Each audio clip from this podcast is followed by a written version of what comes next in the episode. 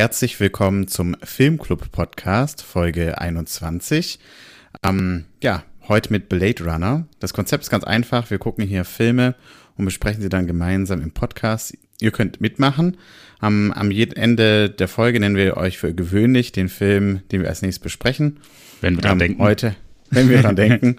Ähm, ansonsten folgt uns natürlich auf, einfach auf Insta, ähm, Filmclub-Podcast oder schreibt uns an info at filmclub-podcast.de. Ähm, ja, Göster, long time no here. Mhm. Ähm, wie geht's? Gut, gut. Ich hab's vermisst, das äh, mit dir über Filme sprechen, das Filme gucken insgesamt. Ähm, Ja. Ja, ich freue mich drauf. Ja, wunderbar. Du, ich denke, bevor wir hier beginnen, Mhm. ähm, wäre es vielleicht ganz gut, wenn ich dir ein paar Fragen stelle. Ja, wir müssen auch vielleicht einfach mal sicher sein, ob ich es hier mit einem Mensch zu tun habe. Da bin ich mir nicht ganz sicher. Okay. Also die erste Frage, die ich äh, an dich habe, ähm, Aber ist dein Geburtstag. Äh, jemand schenkt dir zum Geburtstag eine Brieftasche aus Kalbsleder. mhm. Wie reagierst du? Kalbsleder. Oh. Du siehst ja meine Augenreaktion jetzt gar nicht, ne? Ähm, muss dazu sagen, wir sitzen. Oh, okay. Ich habe meine Kamera abgeklebt. Wir sitzen nicht äh, gegenüber. Ähm, wir, wir telefonieren quasi übers Internet. Ähm, und also bei einem guten Vollkampftest, äh, da müsstest du mir schon richtig in die Augen gucken. Aber äh, ja, also ich würde das nicht annehmen. Oder ich würde zumindest. annehmen. Ähm, ja, wenn es echt, echtes äh, Leder ist. Also passt auch überhaupt nicht zu mir, finde ich. Ja, Rachel würde es auch nicht annehmen. Gut, kommen wir zur nächsten Frage. Äh, du hast einen Sohn. Er zeigt dir deine, deine Schmetterlingensammlung äh, und das Tötungsgefäß. Was sagst du dazu? Das, was ist ein Tötungsgefäß? Das ist, äh, Gefäß ist doch erstmal was zum Aufbewahren, Also oder?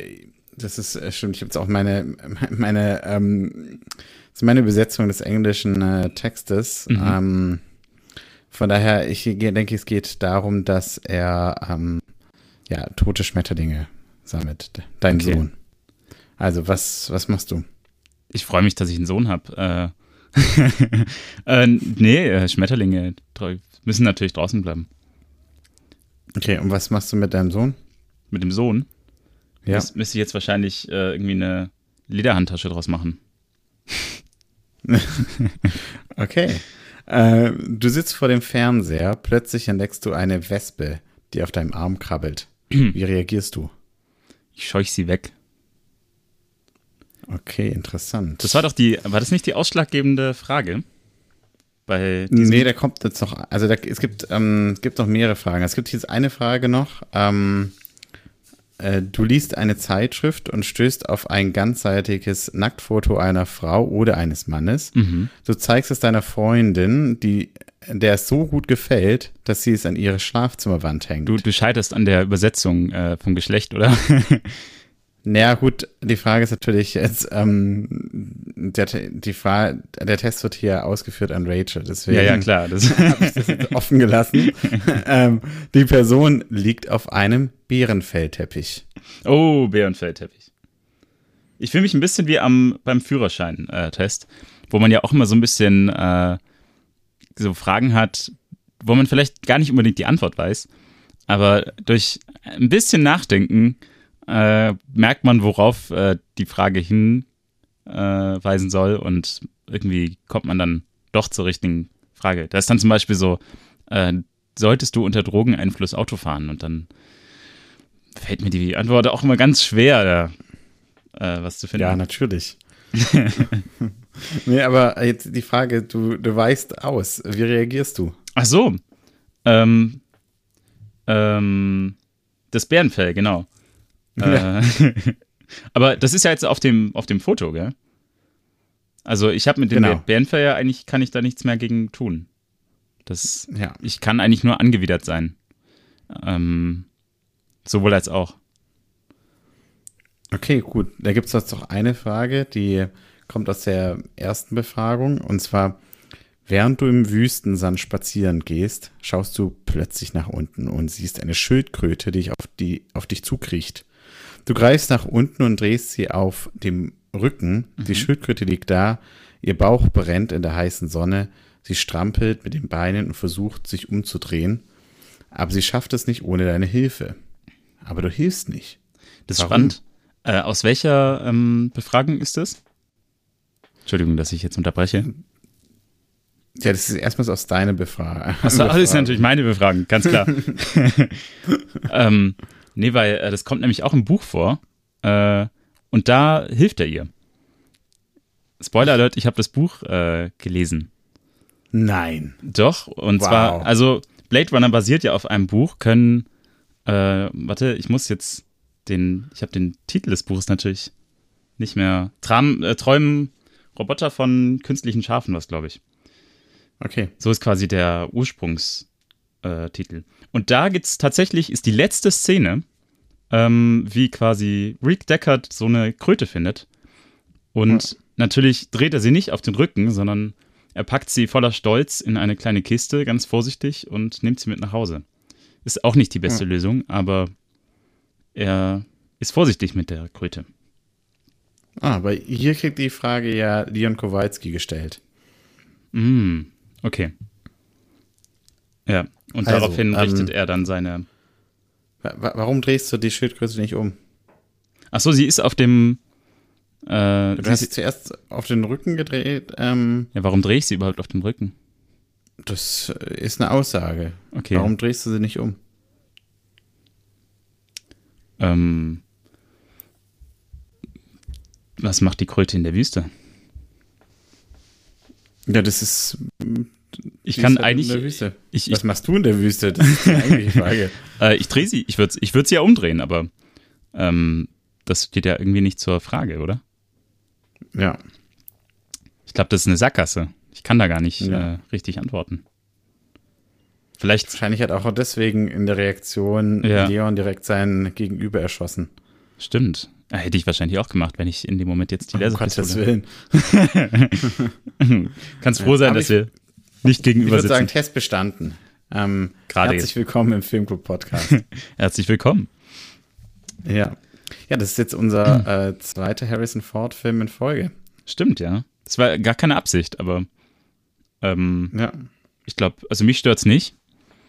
Ähm, die wäre interessant, was Harrison Ford dazu sagen würde. er war ja, also Harrison Ford war ja bei den, äh, ich glaube, bei den Drehauf, äh, Dreh, äh, Drehaufnahmen, Dreharbeiten, Dreharbeiten danke, äh, von Indiana Jones ein bisschen äh, glücklicher als bei den Aufnahmen von Blade Runner. Ja. Von dem, was ich so gehört habe. Ich war nicht dabei. Ja, da kann man sagen, Harry, ähm, folg auf Insta, ja, genau. eine Nachricht, ähm, würden wir uns super freuen. Genau. Ja. Ja, Mensch, Gustav, willst du mal beschreiben, ähm, wirst du die Welt von Blade Runner beschreiben? Was, was passiert hier? Wo sind wir? Wir sind, ähm, ich, jetzt darf ich nichts durcheinander bringen, weil es äh, sind tatsächlich, also ich habe äh, vieles äh, konsumiert aus der Welt von Blade Runner und äh, die ist groß. Ähm, es findet aber quasi jedes Mal woanders statt. Ähm, so haben wir einmal, glaube ich, Los Angeles und ich glaube, da sind wir jetzt auch in dem genau. Blade Runner Movie. Ähm, und dann gibt es ja auch noch ähm, nicht New York. Nee, es gibt noch ein anderes. Ich weiß gerade nicht mehr. Aber das ist dann in dem neueren äh, Film. Genau, wir ja sind, wir sind in einem äh, Los Angeles. Ja. Äh, und zwar äh, in, im Jahr 2019. Also quasi vor zwei Jahren erst. Und es äh, es, es gibt viele Hochhäuser, die Autos fliegen, ähm, es gibt Übervölkerung auf der Erde und auch äh, die Bedingungen auf der Erde sind nicht mehr so fantastisch, deswegen haben wir uns, ich, ich sage jetzt einfach uns, ähm, ja, äh, Roboter quasi erschaffen. In dem Film werden sie Replikanten genannt. Im Buch äh, übrigens Androiden. Ähm, den, Ach, Begriff, den Begriff wollte Ridley, Ridley Scott aber äh, tunlichst äh, lassen, weil das einfach schon so oft vorkommt. Ähm, genau, und äh, diese sollen für uns äh, quasi die Drecksarbeit übernehmen und äh, andere Planeten erschließen. genau. Ja. Und im Grunde ist die Absicht, dass alle von der Erde verschwinden. Ähm, Manche können aber, glaube ich, nicht. Im Film wird das gar nicht so genau erklärt, warum. Also manche gesundheitlich nicht und ich glaube, ähm, ich würde behaupten, manche dürfen auch nicht. Und dementsprechend äh, leben wir da. Ja, genau. ja das finde ich einen großen Widerspruch so ein bisschen der Handlung. Also ähm, vielleicht kann man noch zu den Replikanten hinzufügen. Ich meine, die werden so äh, ich als Gefahr gesehen, ähm, weil sie einfach den Menschen so überlegen sind. Mhm. Deswegen hat man halt so eine maximale Lebensdauer von vier Jahren ähm, für sie bemessen.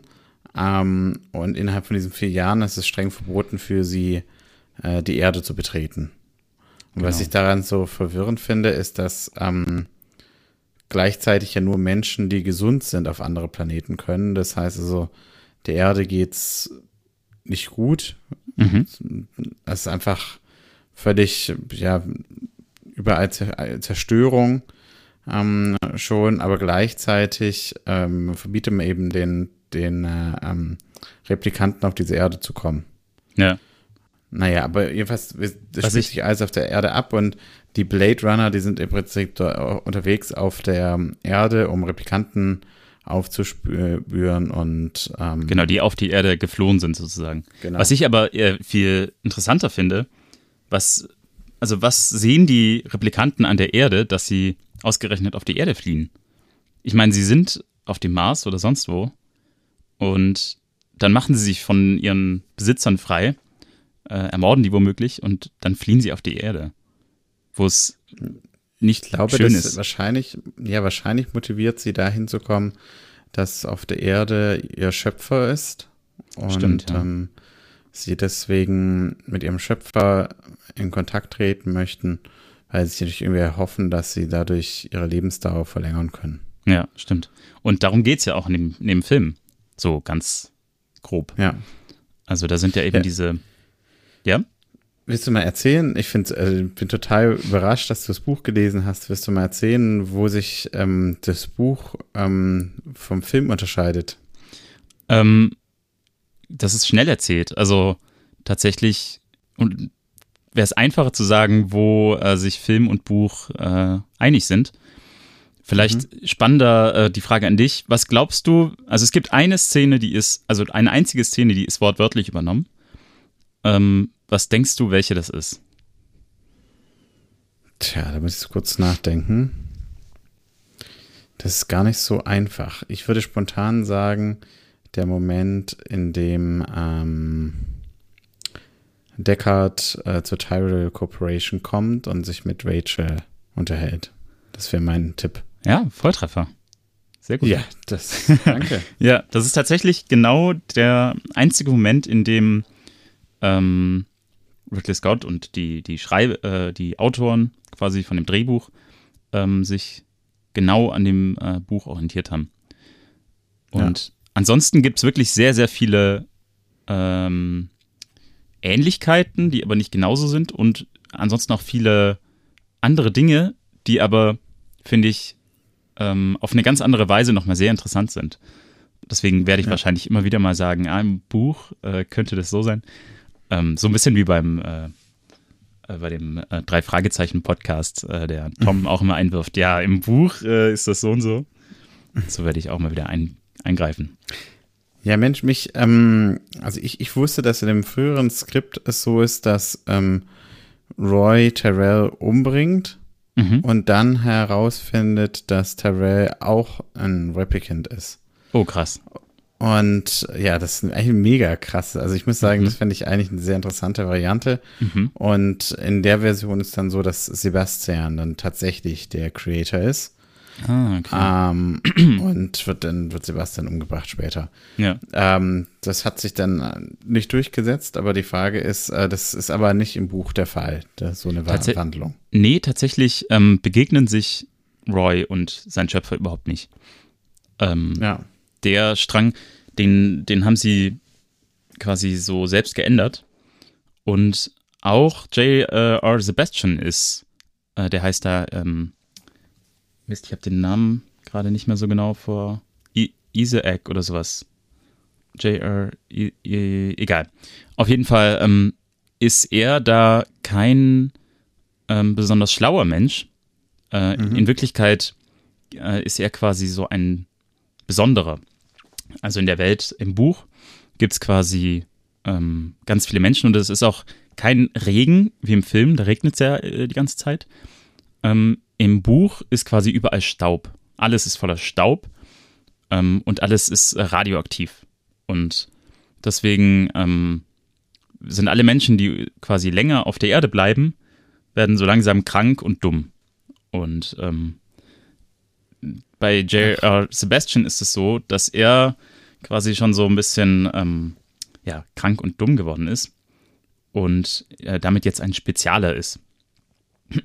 ja. Genau. Und dann äh, wohnt er in einem Haus und ähm, begegnet quasi Pris, also die, die im Film Pris ist. Ja. Und dann gibt es im Grunde die ähnliche ähm, Geschichte. Ähm, da kommen Roy und Pris kommen eben zu ihm und äh, verstecken sich bei ihm. Und wohnen da noch andere Leute in dem Haus? Oder? Nee, tatsächlich nicht. Also das ist gleich. Ähm, ja, ist auch so ein verlassenes Haus. Ja, genau. Äh, finde ich aber irgendwie auch einen interessanten Aspekt, weil, ähm, um nochmal so ein bisschen die Welt zu beschreiben im Film, äh, Los Angeles ist eine sehr, sehr volle Stadt. Also man hat das Gefühl, auf der Straße, ähm, da tummelt sich alles. Und es ist so ein bisschen ähm, so ein, so ein ähm, so eine Schicht. Also unten wohnen quasi die, die Menschen, die sich nicht so viel leisten können. Und ja. ganz oben in den, äh, in den Skylines, dann oben im Penthouse. In Wolkenkratzern. Genau, in den Wolkenkratzern. Da wohnen dann die reichen Leute, so wie Tyrell eben auch. Und dann frage ich mich, warum gibt es so leere Häuser? Also wie kann es dann sein, dass äh, die Menschen nicht in diese leeren Wohnungen einziehen? Ja, das ist ein interessantes, äh, Punkt, ja.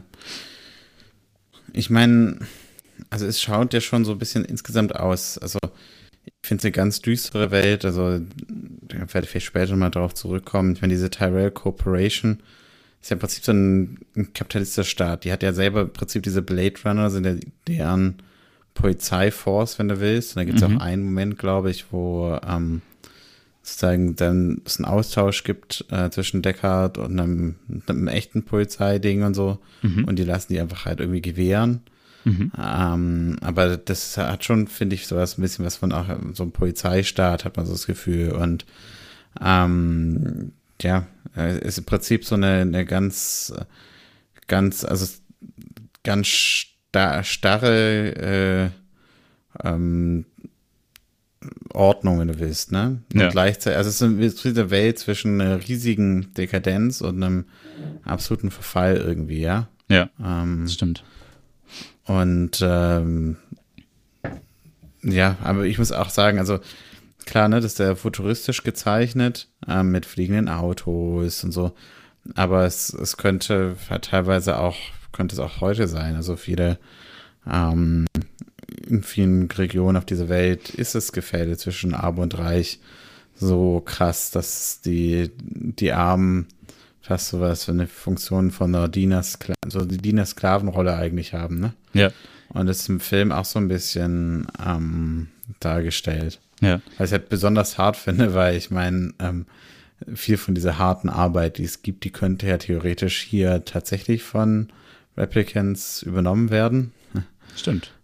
Aber ähm, das ist halt dann auch ein Luxus eigentlich, ja. Ja. Stimmt. Ähm, die, die Menschen, ja. ich glaube, die Menschen auf der Erde, ähm, die sind sich gar nicht bewusst, dass es äh, diese äh, Replicants auch, dass die manchmal auf die Erde fliehen und so. Also ähm, glaub, Sicher, weil ich meine, als ähm, der, am Anfang, als Deckard da diese Nudeln isst, mhm.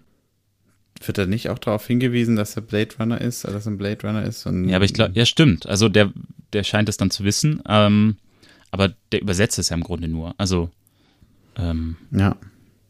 Der. Was ich total interessant finde, ich meine, LA 2019, das Ganze spielt ja im November 2019. Mhm. Das ist ja unheimlich ähm, eigentlich sehr asiatisch geprägt, könnte so ein, ja, eine asiatische Großstadt sein, aber es gibt auch immer wieder Sachen auf Deutsch und so. Mhm. Ähm, das hat vielleicht dann dieses, dieses, deutsche Element passt dann zu diesem autoritären Staat, der da irgendwie so noch reingeht. Mhm. Aber ähm, im Prinzip ähm, das LA, was man heute wahrscheinlich noch, was jetzt, also das LA, was wir kennen, wird, ist dadurch halt impliziert, das ist halt schon irgendwo auf anderen Planeten. Also ja, stimmt. Sozusagen nur noch übrig geblieben, was äh, ja. halt übrig bleibt, ja. Ja, stimmt. Ja, es ist auch insgesamt, also ähm, sehr eng gebaut und so. Ähm, aber ich, ich ja. finde die, äh, ich habe mir da ein Interview angehört und ähm, der Ridley Scott hat da so ein bisschen gesagt, dass äh, oft in so futuristischen Filmen alles sehr clean äh, dargestellt wird und dass er das aber so nicht sieht, dass äh, das alles so sauber sein wird, ähm, sondern dass er eher das Gefühl hat, dass es quasi ins Gegenteil geht. Das ist so, ähm, ja, dass, dass quasi die alten Gebäude dann noch äh, mit der modernen Technik äh, so dazugebaut werden und dass es eher so mehrere Ebenen sind und es dann so Mischgebäude ja. gibt. Genau. Interessant. Im, ja. Im Buch heißt es äh, Kippel. Das äh, quasi Kippel ist ähm, einfach Müll, also alles altes Zeug. Und ja. da kommt auch immer wieder vor, dass man, dass die Menschen in den Häusern, die so alleine wohnen, ähm, so im Kippel untergehen, weil es einfach so viel Zeug gibt. So viel lebloses ja. Zeug. Ja, ich frage mich auch ehrlich gesagt, ob es tatsächlich so viele ähm, Menschen sind, die noch in äh, Los Angeles wohnen, äh, mhm. ehrlich gesagt. Und das könnte ja vielleicht auch so ein bisschen die leeren Häuser erklären, mhm. dass es halt einfach auch sehr gefährlich ist, in vielen Gegenden zu wohnen. Einmal, weil sich eh keiner um dich kümmert und zweitens, ich meine, es muss ja auch einen Grund geben, warum all die anderen abgehauen sind, ne? Stimmt, ja. Stimmt. Ja. Aber visuell muss ich sagen, also ich meine, wir können das gerne auch nochmal besprechen. Die Fortsetzung, ähm, Blade Runner 2049, glaube ich, heißt mhm. sie. Und äh, die ist schon visuell, die gleicht viel eher diese, diese Welt, wie du sie beschrieben hast. Sehr ja, sandig und so. Ja. Da gibt's, da sieht man es dann auch mehr, das stimmt. Also im Buch ist es quasi wie im äh, Blade Runner 2049 äh, bei der Szene, wo äh, sie, also wo der Protagonist dann äh, den Deckard, den Rick Deckard äh, findet. Äh, und so kann man sich das in dem Buch quasi ganz vorstellen. Sag mal, welche, ähm, was würdest du sagen, welche Prophezeiungen ähm, vom Blade Runner für das Jahr 2019 ähm, sind zutreffend und welche vielleicht auch nicht? Ähm, ja, ich muss sagen, also dafür, ähm, das ist ja schon sehr alt, der Film, also 1982 erschienen. Ich glaube, ein bisschen muss man vorrechnen noch, äh, wann er dann auch produziert wurde und so. Das hat ja alles sehr lang gedauert. Aber da war schon viel so mit Videotelefonie und gut fliegende Autos. Das hat sich jetzt nicht, noch nicht so durchgesetzt. Ähm, Wobei, äh, ich muss sagen, fliegende Autos oder auch diese Vorstellung, dass man so Kolonien hat, mhm. Das ist halt im Prinzip ähm, irgendwie sehr naheliegend. Man hat halt Autos, dann hat in der Zukunft fliegende Autos. Ja. Und gut, man hat 1982 jetzt keine Kolonien mehr, aber das ist durchaus diese Art und Weise, über die Welt nachzudenken, ähm, ist ja heute auch noch sehr vertreten. Deswegen denke ich, ist es einfach sehr naheliegend, dass man so an die Zukunft ähm, herantritt irgendwie. Ja, stimmt. Also äh, ich glaube, was ähm, gar nicht mal so die technischen Dinge, sondern eher so das, ähm, die Gesellschaft äh, oder so, oder auch die Natur. Da ist schon ein bisschen was äh, Wahres dran. Ähm, das ist nun mal einfach, ja, also die Schere, wie wir es gesagt haben, die Schere zwischen Arm und Reich äh, wird größer, ähm, Naturereignisse werden äh, extremer, so wie auch da dieser, dieser krasse Regen immer äh, vielleicht äh, wieder zu, wieder ja. zu finden ist. Ähm, genau. Also überhaupt auch diese, vielleicht auch diese Suche nach ähm, belebten oder halt überhaupt Planeten. Ich meine, man muss äh, in dem Film ja im Grunde davon ausgehen, äh, dass es Aliens gibt, weil äh, wozu braucht man sonst die Replikanten, die da gegen die Aliens kämpfen? Hm, wieso? Die müssen ja nicht gegen die Aliens kämpfen, aber es kann ja sein, dass, ähm, also einmal, ob die Frage ist natürlich jetzt, ob die Sauerstoff brauchen. Ich meine, es ist ja unheimlich schwierig, da irgendwo auf einem anderen Planeten rumzustiefeln Mhm. ähm, und das sozusagen die, die Welt dort aufbauen, weil es Mhm. natürlich sehr risikobehaftet ist, denke ich dir mal irgendwie ein Haus auf dem Mars zu bauen. Ja, stimmt. und dann das hast du halt die dafür, ne? Ja, stimmt. Ja, also deswegen glaube ich nicht unbedingt, dass es Aliens geben muss. Aber Okay. was ich auf jeden Fall, was total passt, ist natürlich so für mich so ein bisschen diese Frage, mh, wie man vertrauen kann, wem man vertrauen kann, was man vertrauen kann, Fake News so ein bisschen, aber natürlich damit auch sozusagen, was ist echt und was nicht, was fake, ja. Ja. Ähm, Stimmt. Und das natürlich jetzt ganz plakativ daran, sozusagen, was ist hier menschlich und was ist nicht menschlich. Ja, stimmt.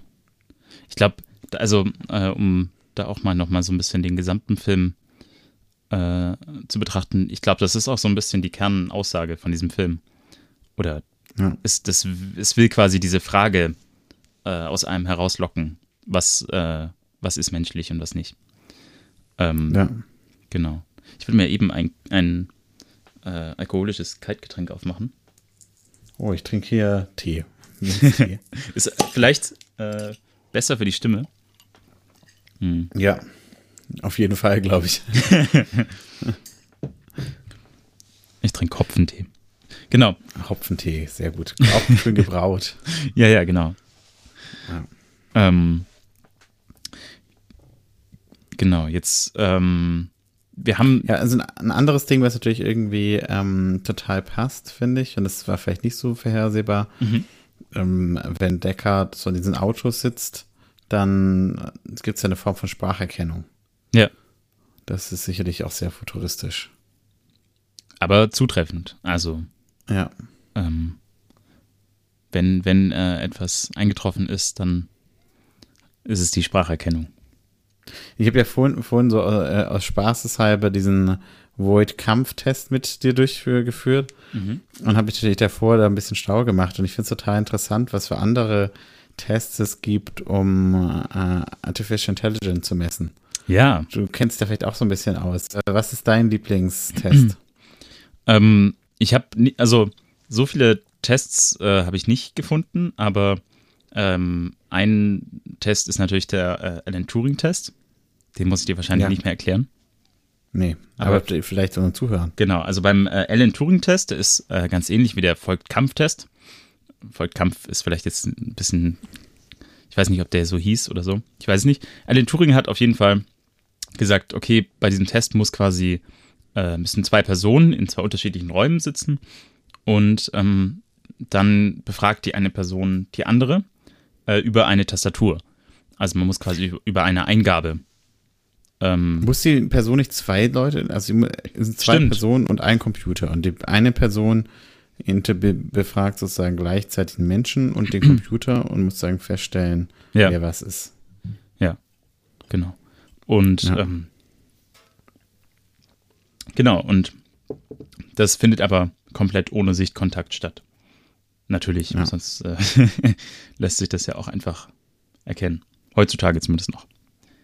Ja, was ich total interessant finde daran ist, wie nah das eigentlich ist unserem Leben, weil diese, also das ist sozusagen die, die bekannte Version, aber im Prinzip gibt es auch einen Reverse-Turing-Test, Mhm. Turing-Test und das ist im Prinzip, ähm, wenn sozusagen ähm, du zeigen musst, also ein Mensch muss einen Computer überzeugen, dass er kein Roboter ist, also nicht ein Menschen. Mhm. Und das kennen wir alles. Und zwar, das sind diese ganzen Google-Tests eigentlich, sozusagen mit irgendwie, ähm, wo irgendwelche Buchstaben eingeben, du musst irgendwie so ein Capture oder so ein Bild bekommen, du musst alle ähm, Busse oder alle Straßenlaternen selektieren oder so. Genau. Und das kennt jeder, der das Internet benutzt, eigentlich zugute, diese Tests. Und ich finde es echt total interessant, wie weit wir eigentlich sind, dass es andauernd ja eigentlich diese Tests bedarf in unserem täglichen Leben, Mhm. äh, in dem Maschinen feststellen müssen, ob wir überhaupt Menschen sind. Stimmt. Der heißt übrigens auch äh, Automated Public Turing Test. To tell computers and humans apart. Also, das Wort Oh, okay. Turing Test ist da schon mit drin. Ähm, Ja. Genau, aber das ist stimmt, das ist äh, wahrscheinlich so der, im Grunde macht jeder von uns die ganze Zeit Turing-Tests, ohne es zu wissen. Ja. Ja, es ist schon Teil unseres Lebens, dass wir, wenn wir mit Maschinen interagieren, die Maschinen überhaupt erstmal davon überzeugen müssen, dass wir Menschen sind. ja. und nur sozusagen interagieren können mit irgendeiner Website oder was auch immer, wenn wir beweisen können, dass wir auch ein Mensch sind. Ja. Ich finde es aber total interessant, weil natürlich das natürlich schon heißt, es muss diese Unterscheidung gemacht werden. Mhm. Und es wäre sozusagen auch eine Welt möglich, in der nur Maschinen irgendwie miteinander interagieren. Mhm. Und vielleicht gibt es das ja irgendwann auch mal, ne? Vielleicht gibt es dann irgendwann den Test, sagt sich irgendwie meine Website, hey, ganz ehrlich, kein Bock mehr auf all die Menschen auf meinem, meinem Skript, die mir alles kaputt machen. Ich mache jetzt einen Test und jeder, der Mensch ist, der kommt hier nicht mehr rein. Hier kommen nur noch Roboter rein, ne? Ja, stimmt. Das äh, frage ich mich aber teilweise in dem Film zum Beispiel auch, warum ähm, die Maschinen, also es, äh, gut, also es wird ja quasi von Maschinen gesprochen. In dem Film sind es aber ja im Grunde gar keine Maschinen, sondern ähm, nicht aus Fleisch und Blut, aber irgendwie aus einem ähnlichen, äh, vergleichbaren Zeug. Ähm, ja. Weil die haben ja keine Kabel oder sowas. Und sie bluten auch, wenn man sie verletzt. Ja. Ähm, deswegen, und ich habe mich gefragt, äh, warum es da nicht einen Weg gibt, wie quasi Replikanten untereinander kommunizieren können, ohne zu sprechen. Weil es braucht ja für Computer gar nicht die Ebene des Sprechens. Das ist ja was total Menschliches. Ja, stimmt. Im Grunde ist es ja eine totale Zeitverschwendung. Ja. ähm, ja. Weil man muss erstmal was sagen und dann muss die andere Person das aufnehmen und erkennen. Also, ähm, und das ist, äh, glaube ich, sehr äh, nah an der Realität, dass man versucht, die Roboter oder Androiden oder was es auch sein mag, äh, quasi der menschlichen Welt anzupassen. Weil ja. wahrscheinlich wäre es viel praktischer ähm, gewesen und schneller gewesen. Menschen, Menschen den Roboter anzupassen. Tja, die Menschen, also die, das Umfeld der Menschen den Robotern anzupassen. Ähm, ja. Wenn es möglich wäre. Aber wir Menschen haben nun mal Häuser mit Treppen und so. Und da kommst du mit Rädern halt nicht weit. Deswegen äh, macht Sinn, da einen Roboter zu nehmen, der Beine hat, da hoch kann und wahrscheinlich auch irgendwie so 1,70 groß ist oder so. Ja. Deswegen. Und dann eben auch diese, diese Sprache. Also, das ist dann eben auch was Mensch, Menschen, äh, also was Menschen halt brauchen. Ich glaube halt, dass, ähm, das kommt ja immer wieder vor, dass in Science-Fiction-Filmen, ich muss ja immer an Westworld denken, eine meiner Lieblingsserien, mhm. dass ähm, Roboter wie Menschen dargestellt werden. Mhm. Und ich glaube, das ist halt essentiell für die ganzen philosophischen Fragen, die darunter auch liegen. Stimmt. Ähm, die stellt man sich nicht so einfach, wenn es halt einfach nur so eine Box ist. Mhm. Ähm, ja, sondern nur wenn wir uns damit auch identifizieren können. Ja, stimmt. Wirkt es so naheliegend. Ja. Ich fand es auch ganz interessant. Wir sind noch zwei andere Tests ähm, über den Weg gekommen, mhm. mit denen man ähm, Artificial Intelligence äh, messen kann. Mhm. Und ich fand die, ich fand die wirklich sehr charmant, weil beide sozusagen was tiefmenschliches zeigen. Das eine ist der Markus-Test. Auch nochmal big Shoutout an unseren äh, neues Filmclub-Mitglied Markus. Grüße gehen raus. ähm, Grüße, genau. Äh, freuen schon auf die Fortsetzung äh, von der Indiana Jones Folge. Ähm, und zwar äh, im Prinzip der Markus-Test, äh, der misst, ob ein Computer eine Fernsehshow verstanden hat und wie gut. Ah, ja. Okay. Das finde ich sehr cool. Und das andere ist ähm, der Lovelace-Test. Mhm. Und der ähm, misst die Möglichkeit, Kunst zu kreieren.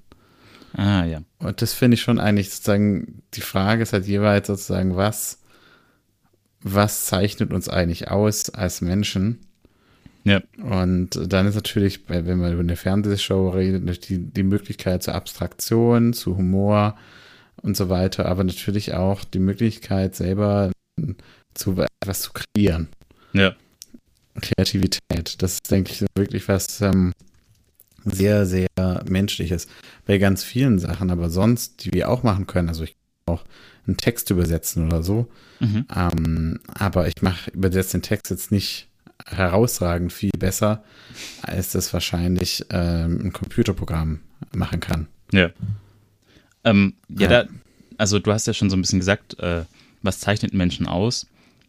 Und da gibt es das, äh, das Modell von den äh, multiplen, äh, multiplen Intelligenzen von Howard Gardner, der quasi gesagt hat, äh, dass es verschiedene äh, Intelligenzen gibt. Also, so wie du eben auch gesagt hast, also es gibt zum Beispiel soziale Intelligenz, ähm, Sprach, sprachlich-linguistische Intelligenz, äh, räumliche Intelligenz, ähm, rhythmische Intelligenz und dann eben äh, auch die ähm, soziale äh, Intelligenz oder emotionale Intelligenz. Ich glaube, das habe ich schon gesagt aus Versehen. ähm, und das ist eben die, äh, die dann der Computer vielleicht nicht hat. Ähm, und da geht es eben darum, äh, unausgesprochene Motive, Gefühle und Absichten anderer Menschen nachzuempfinden und zu verstehen. Habe ich jetzt abgelesen. Ähm, also Empathie im Grunde. Ja. Vergleichbar mit Empathie. Genau. Und ähm, ich glaube, darauf spielt auch der Film so ein bisschen ab. Also, das glaube ich nicht, das äh, hört man aus dem Film raus. Ähm, weil das ist ja eben dieser Folgt-Kampftest auch. Und was ich ganz spannend finde, ist, dass äh, der Folgt-Kampftest irgendwie einen Weg gefunden hat, ähm, diese Empathie zu messen. Äh, also, wenn ich jetzt jemanden fragen würde, wie würdest du jetzt erkennen, ob jemand empathisch ist oder nicht? Das wäre wahrscheinlich erstmal irgendwie gar nicht so einfach.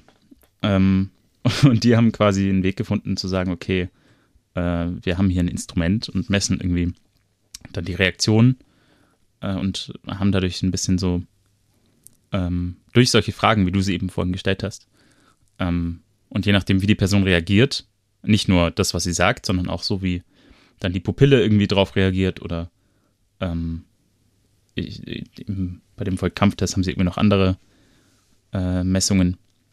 Und genau, je nachdem äh, hat, hat jemand Empathie oder nicht. Ich glaube, also natürlich, man kann wahrscheinlich auch anders messen, ne? durch äh, Blutdruck oder so. Mhm. Ich glaube, generell ist halt in diesem Film das Thema der Augen einfach unheimlich stark. Das stimmt, ja. Ähm, und Augen, also ich meine, da gibt es natürlich auch ganz konkret diese Szene, in der sie ähm, diesen Augenmacher besuchen. Ja. Aber Augen stehen halt auch mehr für Perspektive, für eine Wahrnehmung. Ja. Mehr als alles andere. Ja. Und äh, da fand ich auch, ja. man, man sagt ja bei Empathie so ein bisschen ähm, durch die Augen sehen von jemand. Oder halt äh, sehen, genau. Und da äh, dieses Zitat von Roy, als sie bei diesem Augenmacher sind, ähm, wenn du sehen könntest, was ich durch deine Augen gesehen habe. Äh. Was in dem Sinne ja quasi eigentlich ganz anders gemeint ist, weil es wirklich die Augen sind, die nun mal, nun mal dieser Mann hergestellt hat. Aber ja. die Bedeutung dahinter ist natürlich trotzdem äh, ja dieses, dieses Gefühl. Ja. Aber finde ich auch eine sehr interessante Szene, wie sie da eben hinkommen und, ähm, und gleichzeitig Roy und so, ähm, aber sehr, ähm, ja, nicht, nicht sehr destruktiv rangehen. Also, gut, der Leon äh, packt ihn, glaube ich, einmal ein bisschen. Wie meinst du? Naja, äh, sie verkloppen ihn nicht sofort, sondern äh, ja, nicht sofort, okay. Nein, also sie nehmen ihm, glaube ich, äh, diese Jacke weg.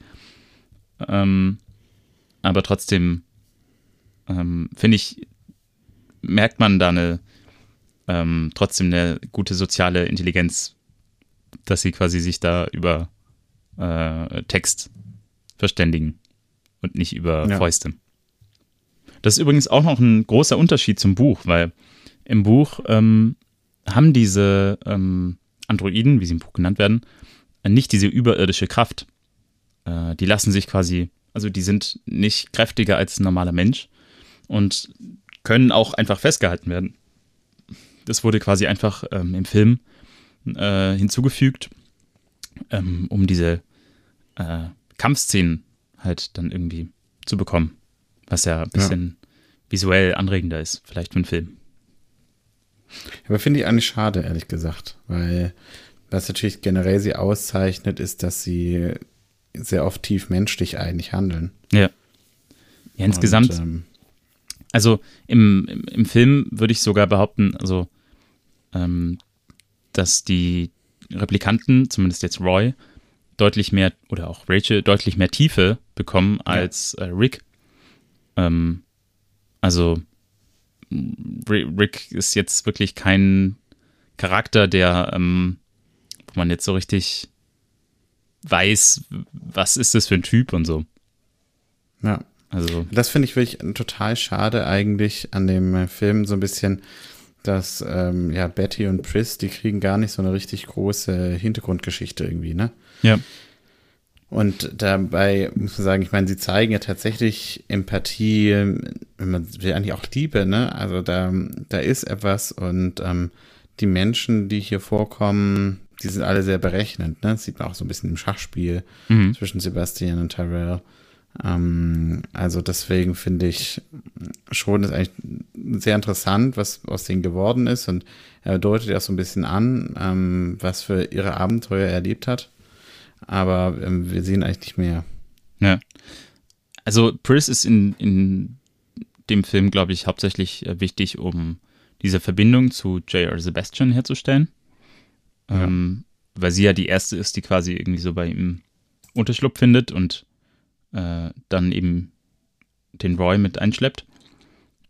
Ähm, ansonsten hat sie jetzt nicht so richtig viel. Ich glaube, was, was sie noch irgendwie hat, ist, dass sie äh, scheinbar so eine Beziehung hat zu Roy. Also, dass da, oder zumindest Roy hat eine zu ihr, ähm, dass da irgendwie eine Liebesgeschichte stattfindet. Ja. Was quasi sehr wichtig ist, weil ähm, eigentlich gesagt wird, dass da keine Liebe möglich ist. Also ich muss sagen, ähm, es gibt bei Pris ähm, einen Moment, der wirklich, finde ich, äh, herausragend ist. Mhm. Generell, also das ist dieser Moment, da unterhält sich mit Sebastian und sie zitiert Descartes, um, ähm, I think therefore I am. Und das Prinzip, was eben diese Reflexion, dass sie merken oder dass sie beide halt, dass sie wissen, wir sind Replicants mhm. und ähm, wie dann sozusagen herausgearbeitet wird, hey, wir sind aber, wir sind unheimlich menschlich. Ja. Ja. Und dann gibt es aber gleichzeitig halt diese Szene, wo sie so diese ähm, Räder schlägt und halt ganz eindeutig, wie so eigentlich wie eine von diesen anderen Puppen, die da überall sind, ist. Mhm. Und dieses ähm, an der Grenze zum, zum menschlich sein. Ich finde, das ist, ähm, das kommt bei ihr besonders stark heraus, dadurch, dass sie diese Gymnastikpuppe oder ähm, Ding da ist, ähm, Replicant, ja, und deswegen, ja, ich, ich finde diese Szenen wirklich sehr bewegend irgendwie, weil sie einfach total, ähm, weiß nicht, Form von der Reflexion ähm, stattfindet und es ist halt diese Szenen mit Sebastian ist im Prinzip wie so ein ähm, Showdown zwischen dem Mensch und dem Replicant. Ja. Ja. ja. Und ähm, ja, also und sie sagt auch, ähm, also man könnte auch sagen, ja, ich denke, also bin ich, also wie, das ist die deutsche Version von diesem Descartes-Zitat. Ja. Und das finde ich ähm, sehr stark. Und das, äh, die, diese Form von ähm, Selbstreflexion, die hat halt kein anderer von diesen ähm, Charakteren, von denen wir wissen, dass sie Replikanten sind. Ja, stimmt. Ja. Auch der Lian. Jetzt meine Fra Frage an dich. Darüber ja. hatten wir schon mal diskutiert vor der Aufnahme. äh, glaubst du, Deckard ist äh, ein Mensch oder ist er ein Replikant? Das ist äh, eine große Frage. Da gibt es äh, viele ähm, Diskussionen, viel Diskussionen. Es gibt verschiedene Argumente dafür und es gibt verschiedene Argumente dagegen. Ja. Ähm, dafür habe ich äh, gelesen, dass, ähm, oder nicht nur gelesen, also die Replikanten haben ja zum Beispiel immer diese glühenden Augen. Auf jeden Fall, ja. wenn sie an der Maschine sind und auch so manchmal, sieht man auch an der Eule. Und es gibt eine Szene, da sieht man, ähm, da sind Rachel und Deckard nebeneinander und da glühen die Augen auch bei Deckard. Könnte auch ja. eine Lampe sein, man weiß es nicht. Dann gibt es natürlich diese Szene mit dem Einhorn. Ja, vielleicht kann, kann man kurz, ähm, er hat im Prinzip diesen Supervisor äh, Gav, glaube ich, heißt der. Mhm. Ähm, generell ist es schon auch schon ein bisschen verdächtig, dass äh, Gav ihn eigentlich zu jeder Zeit immer findet. Also ich meine, da gibt es ja keinerlei von Kommunikation, aber Gav taucht eigentlich immer da auf, wo er ist. Also ja. entweder hat er einfach ein gutes Näschen oder Aber ich meine, am Ende von dieser Schussszene, der taucht dann auch direkt auf und so. Also ähm, er scheint sehr gutes zu wissen, wo sich Deckard herumtreibt. Eine Empfehlung könnte natürlich auch sein, dass er es weiß, weil Deckard letztlich auch nur ein Replikant ist, der wie auf einer Schiene läuft, weil er halt so vorprogrammiert ist in seinem Handeln. Mhm. Und ähm, naja, wir wissen jedenfalls, dass es einen Traum gibt von Deckard über ein Einhorn und dem ganzen Film über macht Gav eigentlich die ganze Zeit so Origami-Figuren. Ja. Und äh, ganz am Ende findet eben Deckard vor seiner Haustür ähm, ein Origami und ein Unicorn, woraus man eben schließen kann, dass einmal ähm, Gav bei der Wohnung war. Mhm. Ähm, und daraus kann man eben schließen, dass er wusste, dass Deckard von einem Einhorn geträumt hat. Und äh, das heißt natürlich dann, dass das ähm, Einhorn genauso ähm, ein eingepflanzter Traum war, genauso wie Deckard äh, Rachel ja davon erzählt, dass äh, die Träume, die sie hat oder die Erinnerungen, dass sie, glaube ich, von der Nichte von ähm, Tyrell stammen. Ja. Das ist, ähm, finde ich, noch ein, diese Szene, die zeigt ja schon relativ eindeutig so, okay, da scheint, auf jeden Fall dieser Gav scheint irgendwie mehr zu wissen. Ähm, was aber spannend ist, ist, dass, äh, dass das mit dem Einhorn gar nicht in jeder äh, Version von diesem Film zu sehen ist. Und ja. ich, ich weiß nicht, wie absichtlich das war, aber ähm, in manchen Versionen gibt es das und in manchen Versionen nicht. Also in den anfänglichen gab es das noch nicht. Ähm, deswegen finde ich das einen interessanten Faktor, weil es ja dann quasi irgendwie Versionen gibt, in denen das äh, so ist und in denen das so nicht ist. Ähm, ich ich würde es aber nicht zu hoch hängen. Also insgesamt, nee, ich klar. weiß nicht, wie viele Versionen es gibt von dem Film. Sieben. Ich glaube, die sieben. Ja. Die Versionsgeschichte von dem Film ist eine Geschichte für sich selber, da kann ich später noch was zu sagen, aber ich glaube, da, äh, dass ähm, die ersten ähm, Versionen, die waren einfach alle sehr kommerziell ausgelegt ja. und da war keine Doppeldeutigkeit oder Tiefgründigkeit erwünscht. Ja. Ähm, das erkennt man auch daran, dass es da eben so einen Voice-Over gibt für Deckard, der im Prinzip seine ganzen Handlungen so ein bisschen erklärt. Ja. Und es gibt so ein bisschen so eine völlig verrückte Abschlussszene, wo die beiden dann noch ähm, aus der Stadt herausfahren sozusagen und mit so ein Happy End mal versucht irgendwie zu ermöglichen. Ja, das dann mit äh, so äh, Bildern, Naturbildern äh, überblendet, die beim The Shining noch übrig waren. Ähm, Ach. Ja, dieses Ende, was es Wie, wie hat er die Bilder bekommen? Wissen wir das? Ja, er hat ihn einfach gefragt. Äh, Spielberg. Ähm, ja, ach, das ist ja verrückt, ey. Ja. Das finde ich passt dann aber auch wieder so, dieses, die Shining-Landschaft. Ja. Ein bisschen Horrorfilm. Ja, stimmt. Ja, aber auf jeden Fall, äh, das haben sie ja dann nicht genommen. Auch, also ich bin froh, dass sie diese Voice-Over-Stimme nicht genommen haben. Und äh, Harrison Ford ist, glaube ich, auch froh, weil er hat äh, überhaupt keinen Spaß gehabt und er wollte das auch nicht und hat dann auch extra schlecht gesprochen in dieser Aufnahme. In der Hoffnung, dass es nicht genommen wird. Ähm, genau.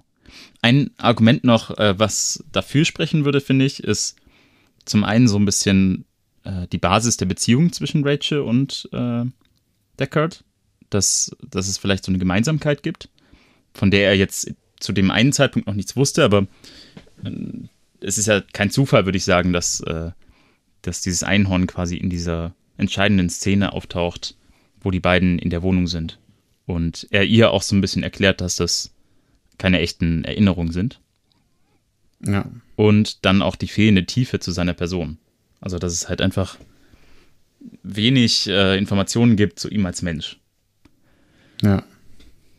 Also ich, ich habe meine irgendwo gelesen zu haben, dass auch eine Intention war, das so ein bisschen offen zu halten. Mhm.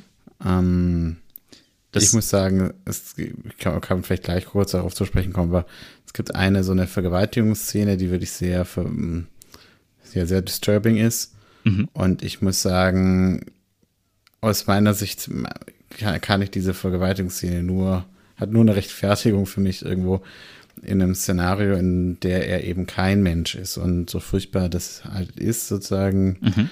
diese Form sich auf Pris, äh, nicht auf Pris, auf Rachel ähm, sagen, heraufzuzwängen, finde ich, macht das halt nur Sinn als eine Form von, von Menschwerdung, Ja. die furchtbar ist, indem du zu sagen, das eines der menschlichen Dinge, die du machen kannst, ist halt äh, Gewalt anzuwenden und Ja. die, äh, sagen, die, die Zustimmung des anderen zu ignorieren. Ja. Ja. Ist äh, spannend. Ich würde da nochmal nachher drauf zu sprechen kommen. Habe ich auch Ja, noch ein klar. bisschen was zu sagen. Ähm, jetzt noch die, die Punkte, warum, ähm, warum sie, Komm, äh, warum er keinen. Abschließend musst, abschließend musst du sagen, ob er ist jetzt Mensch oder nicht. Müssen wir, müssen wir ein Statement Nee, nee, abgeben. ja, ja, jetzt äh, eins nach dem anderen. Wir müssen hier die Okay. Pro-Kontra-Liste durchgehen. Also bei Nein äh, würde ich noch sagen, ähm, Spoiler Alert, äh, 2049 lebt er noch und wenn Replikanten eine vierjahres Lebensspanne haben, dann kann das nicht funktionieren.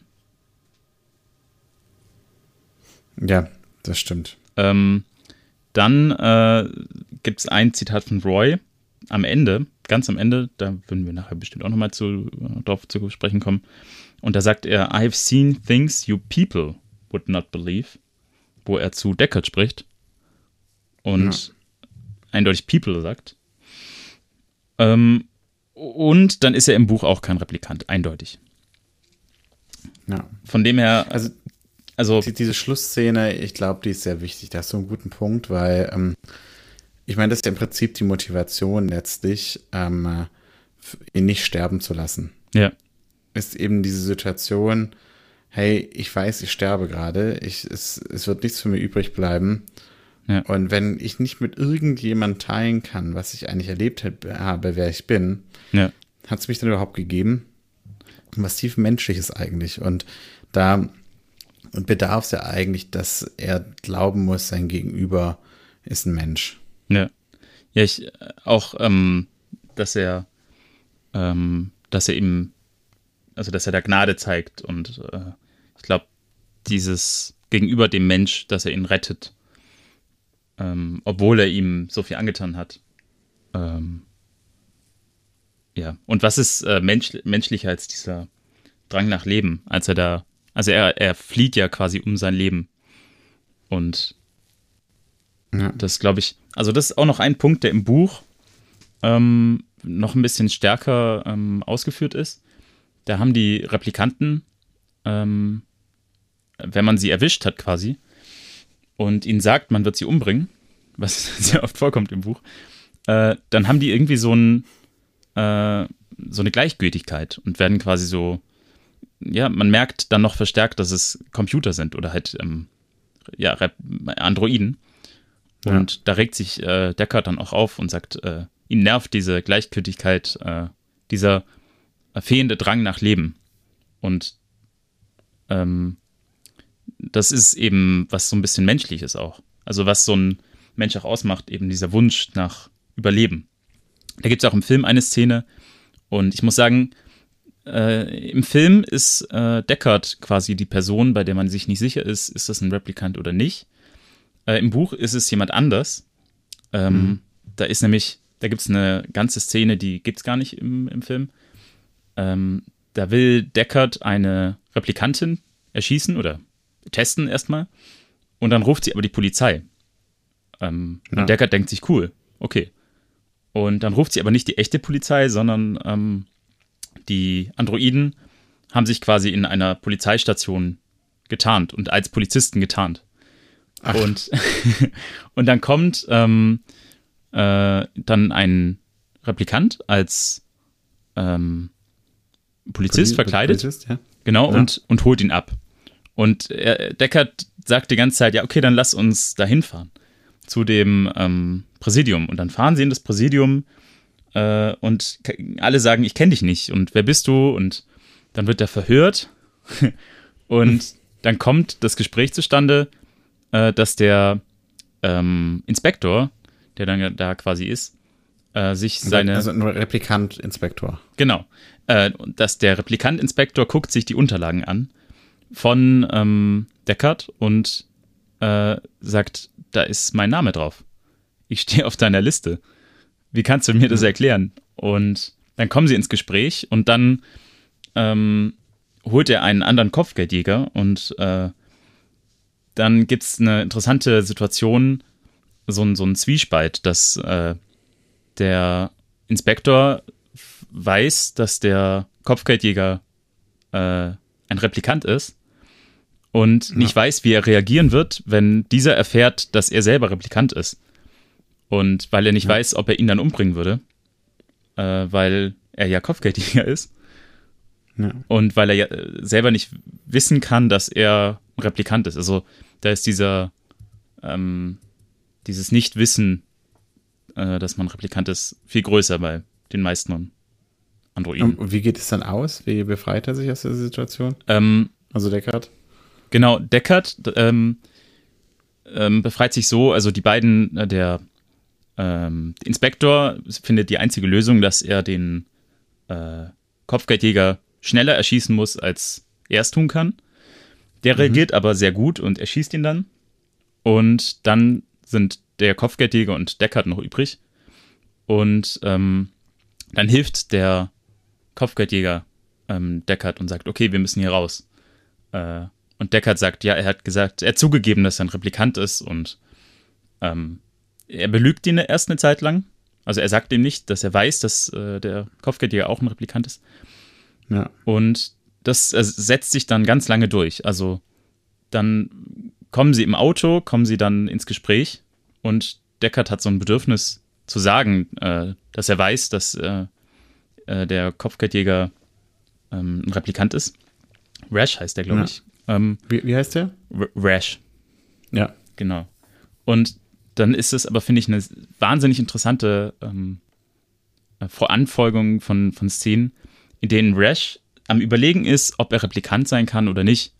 Und er versucht sich dann zu rechtfertigen. Ich habe doch ein äh, Tier, das erkläre ich noch. Äh, kann ich dann überhaupt ein Replikant sein? Und ähm, wenn ich ein Replikant bin, dann möchte ich dir das Tier vererben und ähm, dann sagt er eben, und das ist eine Sache, auf die ich äh, abspielen wollte, ähm, wenn ich erfahre, dass ich Replikant bin, dann musst du mich nicht töten. Ich halte einfach die Luft an. Weil Replikanten haben diesen Drang nicht, dann irgendwann Luft zu holen. Also diesen Reflex. Mhm. Ich weiß den Namen gerade nicht. Also er möchte sich lieber umbringen. Genau. Und ähm, da ist eben dieser Drang nach Leben. Also den Replikanten da nicht haben. Und der eben sehr menschlich ist. Ähm, ja. Nochmal stärker. Genau. Da kommt dann auch eine Szene, da würde ich nachher nochmal was zu sagen, weil das sehr, sehr spannend ist. Jetzt hatten wir aber noch die Frage, ist, ist Deckard ein Replikant? Ähm, genau, und ich habe äh, die Sachen gesagt. Jetzt habe hab ich was äh, mitgebracht, äh, was ich gerne abspielen würde. Und ähm, zwar äh, aus dem äh, Video On the Edge of Blade Runner gibt es ja. ganz am Ende, es gibt ein, ein Making-of sozusagen. Äh, kann ich empfehlen. On the Edge of äh, Blade Runner. Ähm, und da spiele ich mal kurz eine Szene ab. Und die Frage ist, ähm, ist Deckard ein Replikant? Und die Personen, die jetzt antworten, sind äh, erst der Designer äh, Sid Mead, der so ein bisschen die äh, das ja Okay, weißt du, ich okay. über den ganzes, äh, ja, also bin total begeistert von seiner Arbeit. Ja, ich auch. Dann kommt der Schauspieler von Roy äh, und dann ja. kommt Ridley Scott. Das würde ich okay. jetzt mal kurz abspielen. Da bin ich mal gespannt. Yes, of course he is. Otherwise, the movie doesn't make sense. You don't need just one more super intelligent detective, you know, hunting these people down. Uh, Bryant calls him in deliberately. Uh, he's a replicant, and they all know it except Deckard. I know that Ridley wanted him to be, but I think that's kind of like a joke. And that's where the unicorn came from. When Harrison is on his piano, looking at all the photographs and wondering who these people are and what they're after, he's drinking, he's a bit drunk there. And as he drinks, you go off into the unicorn. So it's a reverie.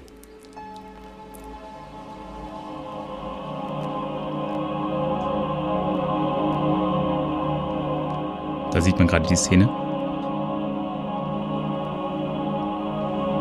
Mit dem Einhorn. And that was the only reference right there to this abstract image, which is a unicorn. Because at the end of it, he comes out of his thought process.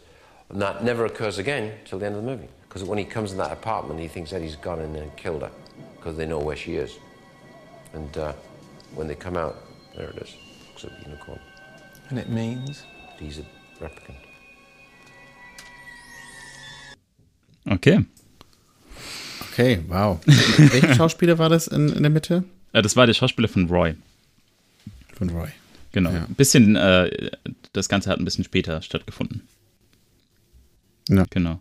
Es gibt auch noch ein Interview von ähm, Harrison Ford, ähm, was ich jetzt leider nicht mit habe, aber der sagt, ähm, dass er während dem Film, während dem Dreh, immer davon ausging, dass er kein Replicant ist. Ja. Also, und ich glaube, also um jetzt deine Frage zu beantworten, es spielt überhaupt keine Rolle, ob äh, er Replicant ist oder nicht, ähm, weil es genau darum geht. Die Frage, äh, ob man jetzt quasi die ganze Zeit einem Menschen zugesehen hat und die Daumen gedrückt hat oder ob man jetzt da mit einem Replicant äh, quasi mitgehofft hat. Und ich glaube, es ist eher die Frage nach dem Protagonist und dem Antagonist. Also ich glaube schon, dass es eine Rolle spielt, wobei zumindest hat dieses an, man merkt ja in dem Film, finde ich schon, dass er so ein bisschen an sich zweifelt auch ähm, und sich selber hinterfragt. Also für mich war es sehr relevant eigentlich, dass ich dachte, er ist ein Replicant, umso mehr war ich dann enttäuscht, als ich äh, den Nachfolgefilm gesehen habe.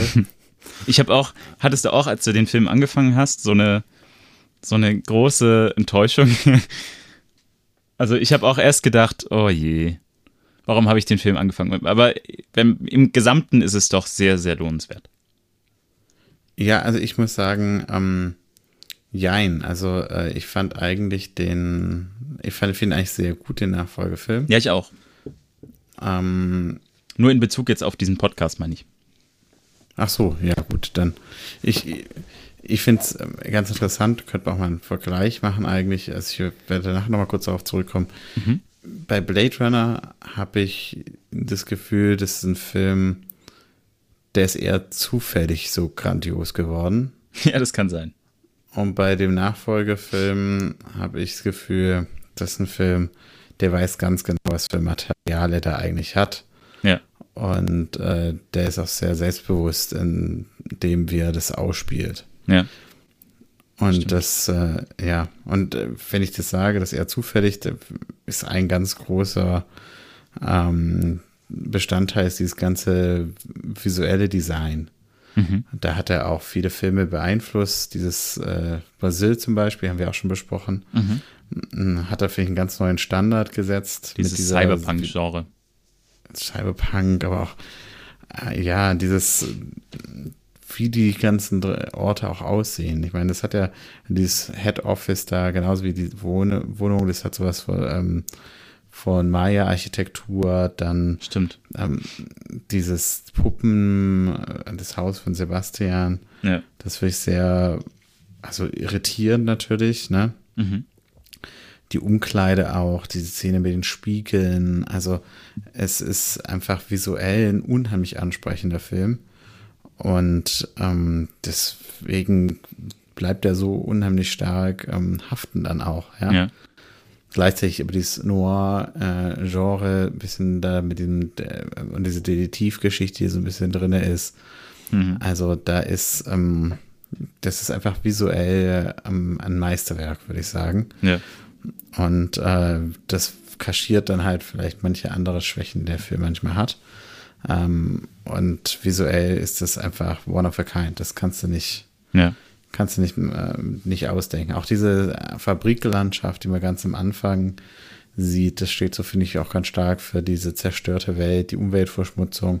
Eine Sache, wo eine, die Natur ja eigentlich auch ein Produkt ist. Ich meine, dann sehen wir diese Eule und die Eule ist natürlich auch gekauft, ja, weil so eine echte Eule, ja, f- Ja. forget it, ja. Ja. Also das ist in so vielen kleinen Details, ähm, auch wie die Eule dann dargestellt ist und so, so genial, die visuelle Visualisierung von dieser Geschichte, dass äh, wegen ist, ja, äh, Sid Matt ist äh, der Unsung Hero von Blade Runner, würde ich sagen. Was, äh, was ich, also ich stimme dir vollkommen zu, ähm, bei der Aussage, dass er da so einen ganz großen Teil geleistet hat.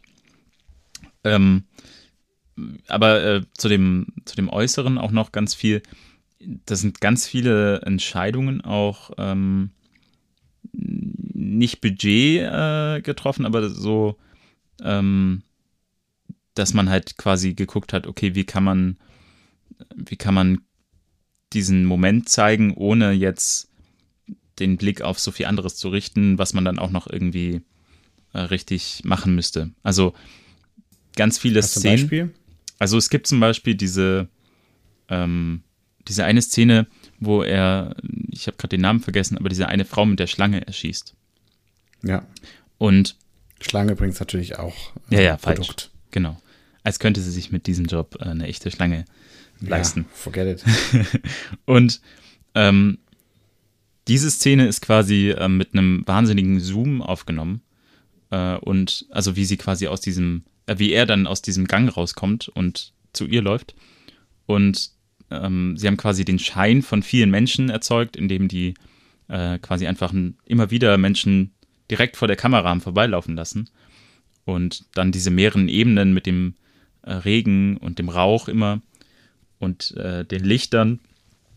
Und äh, das Ganze war halt einfach quasi auch, wenn man dann weites, also ein Wide Shot nimmt, äh, also wo man viel sieht, ähm, muss man natürlich auch viel mehr da machen. Und gerade so dieser, dieser Nebel ist ganz, ganz schwer zu kontrollieren. Ähm, gibt aber ganz äh, interessanten, äh, ganz interessantes Feeling so dem Film dazu. Ja. Ähm, genau. Und so gab es zum Beispiel auch an dieser Anfangsszene, die allererste Szene, wo man ihn sieht, ähm, wo er die Zeitung liest, gab es auch eine Version mit Wide Shot und eine mit einem Zoom, halt so Close Shot. Ähm, Genau. Und da ist äh, da die Entscheidung für den Close Shot einfach äh, ganz oft haben sie sich einfach für so einen Close Shot entschieden, weil das ähm, irgendwie auch einfach viel mehr, viel besser wirkt. So. Ähm, Ja. ja. Also auch Super interessant. es ist äh, Wahnsinn. Also auch, äh, sie haben dann äh, ganz viel mit Lichtern gearbeitet und äh, haben dann auch quasi diese Regenschirme, mit denen die Leute da rumlaufen, haben dann äh, Neonröhren äh, an den Stangen, damit es quasi noch überall so ein äh, so einen Schein gibt. Also es ist total abgefahren. Sehr spannend. Ähm, Das ist echt, äh, ja, der Wahnsinn, ja. Ja, ja ähm, also ich, ich habe gesagt, ähm, ist für mich wichtiger, dass er nicht kein Mensch ist, ehrlich gesagt. Ähm, als auch so ein bisschen für mich so dieses übergeordnete Thema passt vor diesem Film. Und ich finde, dass es halt ähm, im Prinzip, was diese Villains, wenn du willst, was diese auszeichnen, sind im Prinzip alle Sklaven, die frei sein wollen. Und ähm, äh, er sozusagen eigentlich einer von ihnen ist, der sie mit unterdrückt. Also ich finde, man kann, ich habe auch gesehen, da gibt es ganze Bücher dazu, ne? Man kann das Ganze, diese Welt von Blade Runner, kann man ähm, auch als Kapitalismuskritik eigentlich komplett auffassen und Ja. interpretieren. Das finde ich total interessant ja. möchte jetzt nicht gar nicht mich so krass reinwagen, weil ich mich jetzt nicht so dezidiert damit auseinandergesetzt habe, aber ich finde, in diese Richtung, ähm, diesen Film zu denken, ähm, macht, ähm, ist, ist sehr, sehr interessant eigentlich, ja. Ja. Dann gibt es dann auch diese, die Stimmen, die sagen, im Prinzip Roy ähm, ist im Prinzip sowas wie so eine ähm, Jesus-Figur, ne? Ähm, Und das finde ich, und Terrell dann eben als Gott. Mhm. Äh, und da wird es visuell, wird es auch im Film so ein bisschen gezeigt, ne? Mit den Nägeln, wie der Nagel, der durch die Hand geht. Stimmt, ja. Mit der Taube, mit der weißen Taube, die dann äh, in die Luft fliegt, ganz am Ende. Ja. Also das finde ich schon, ähm, Stimmt, es gibt Ja. auf jeden Fall gibt's, also ich würde diesen Aspekt mit dem, den du gerade genannt hast, dass es eben mit dem Nagel und der Taube und ähm, auch dem, dem Tyrell als irgendwie Schaffer, ähm, dem würde ich dir vollkommen zustimmen. Ähm, Ja. Ich würde aber da Deckard, also ich sehe Deckard da gar nicht in der Not, dass er auch äh, Teil dieses Systems sein muss, ähm, weil das, es reicht schon. Also ähm, man merkt ja quasi auch schon diese, ähm, diese Enttäuschung von, von Roy, als er an zu, zu Ty- Tyrell geht und äh, ihn fragt, ich, was kannst du tun, damit ich länger lebe? Und Ja. er merkt, dass es einfach nur ein Mensch ist. Also, und das ist eben auch, da ist es, finde ich, gut, dass der Tyrell in dem Moment kein äh, Replicant ist, weil, weil da quasi diese Menschlichkeit wieder, wieder nochmal deutlicher wird. Und diese Enttäuschung von Roy, dass quasi sein Erschaffer eigentlich nur ein ganz normaler Mensch ist. Ja. Ähm, und Der, der zwar Menschen erschaffen, also der zwar Replicants erschaffen kann, ja. aber gleichzeitig mega dicke Gläser braucht, um zu sehen. ja, stimmt, stimmt. stimmt, eigentlich könnte sich ja neue Augen machen lassen. ja, stattdessen hat, wahrscheinlich findet er einfach die Brille fett. Ja, aber da hat sich Roy dann auch gedacht, da hat er dann mal Hand angelegt und äh, ihm mit dem Augenproblem geholfen.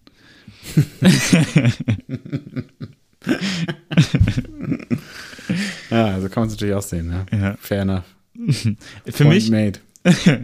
für mich äh, ist, ähm, für mich ist es aber irgendwie wichtig, ähm, dass dass das entweder offen bleibt oder dass ähm, Deckard ein Mensch ist ähm, für den für den Film, weil ähm, ich sehe ich sehe das so, dass man quasi am Anfang äh, hat man Deckard als ich sage jetzt mal Protagonist, also die Person, der man quasi folgt und für die man auch irgendwie ähm, ja, Empathie spürt. Also, wo man möchte, okay, der soll erfolgreich sein. Aber mit der Zeit ähm, entwickelt man ähm, auch negative Seiten und, und äh, eigentlich merkt man, okay, die Replikanten ähm, haben äh, gute Absichten in gewisser Weise.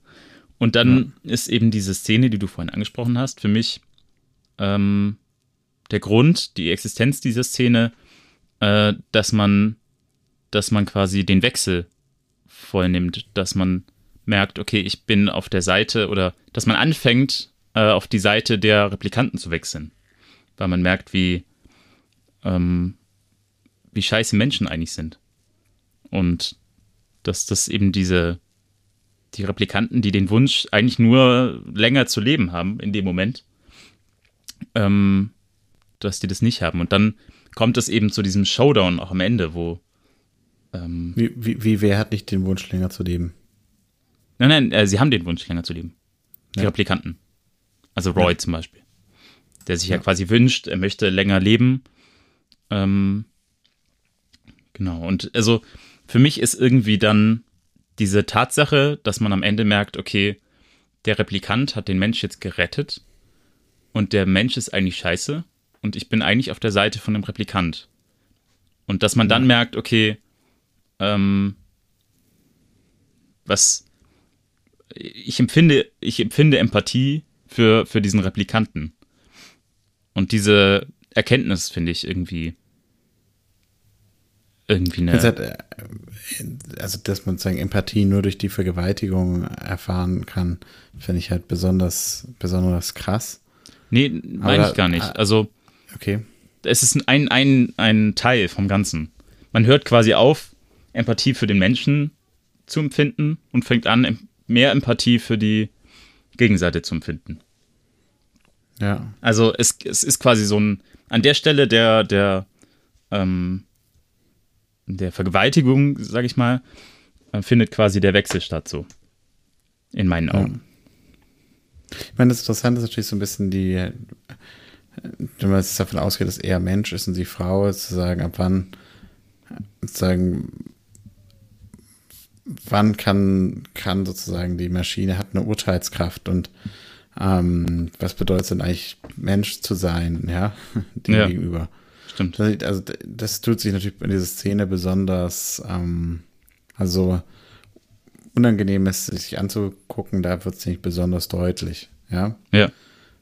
Ähm, diese essentiellen Fragen nach, nach Menschlichkeit. Ja. Ja, also natürlich insgesamt ne, in dieser Welt verhalten sich die Menschen nicht besonders menschlich, sind nicht besonders, zeigen nicht besonders viel Empathie oder Liebe füreinander. Es ist eine Welt voller Ausbeutung, Unterdrückung. Ja. Und äh, wenn du willst, auch ja unheimlich faschistisch und rassistisch, weil ich meine, du kannst ja so ein bisschen erkennen, wer ist noch da, wer ist nicht da. Ja. Was, Ja, wer ist da zurückgeblieben? Genau. Ja.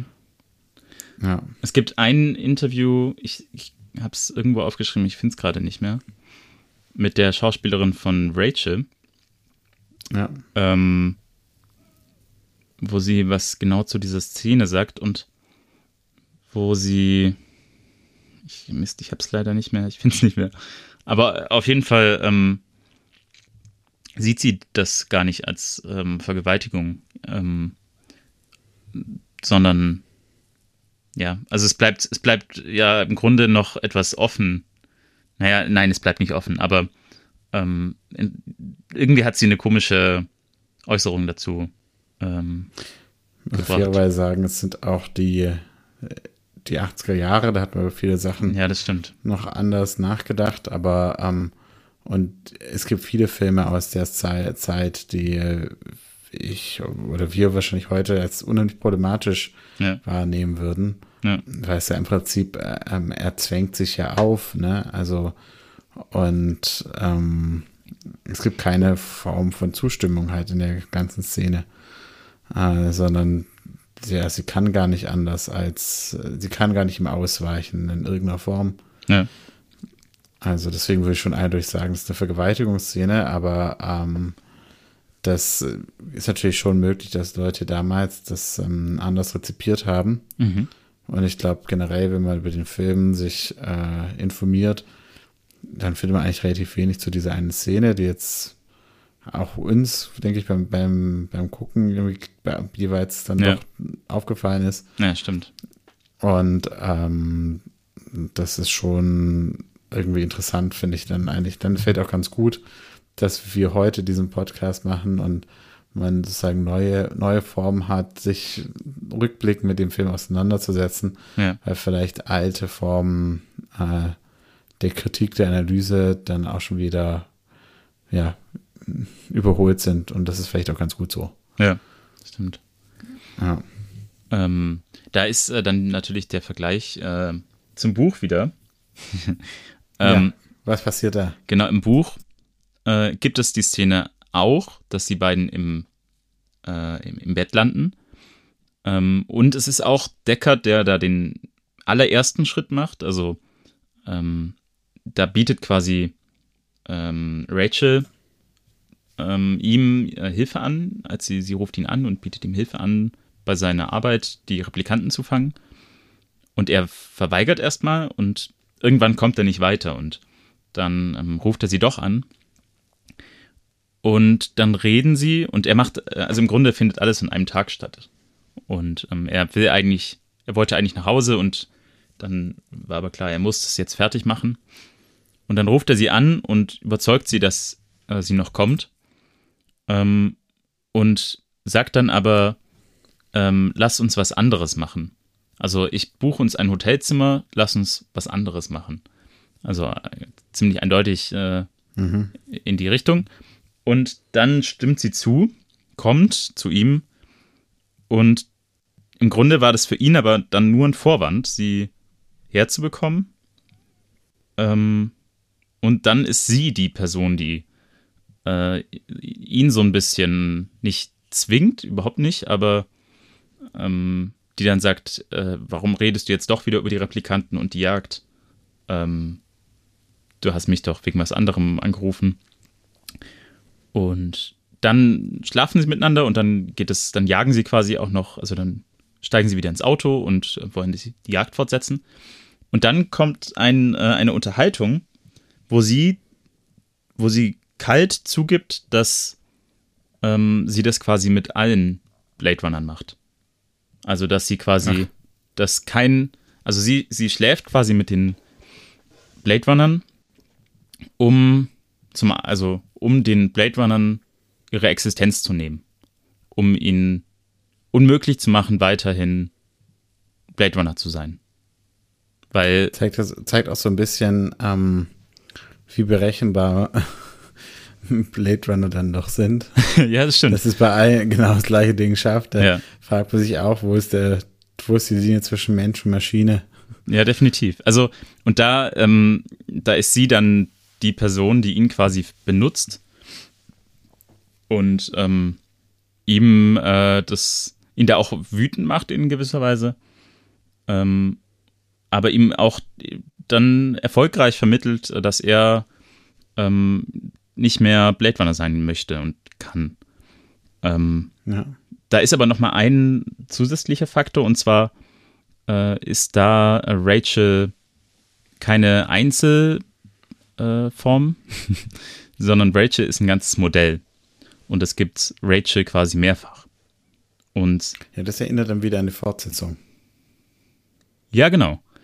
Und ähm, da ist interessanterweise Pris Modell Rachel. Das heißt, die sehen identisch aus. Ja, sehr Und- interessant. Und er muss quasi Pris umbringen und liegt dann im Bett und ähm, sie unterhalten sich und ähm, dann äh, denkt er quasi, okay, ich liege jetzt hier mit einer Replikantin im Bett, während ich äh, nachher eine Replikantin umbringen muss, die genauso aussieht. Ja, Ähm, genau. Also, ja, das ähm, ist ja, das ist nochmal ein anderer Aspekt irgendwie. ja, das ist ja wirklich super interessant. Deckard ist aber äh, in, in dem Film auch verheiratet. Es gibt also nochmal eine Ebene. Ach, interessant. Ähm, ja.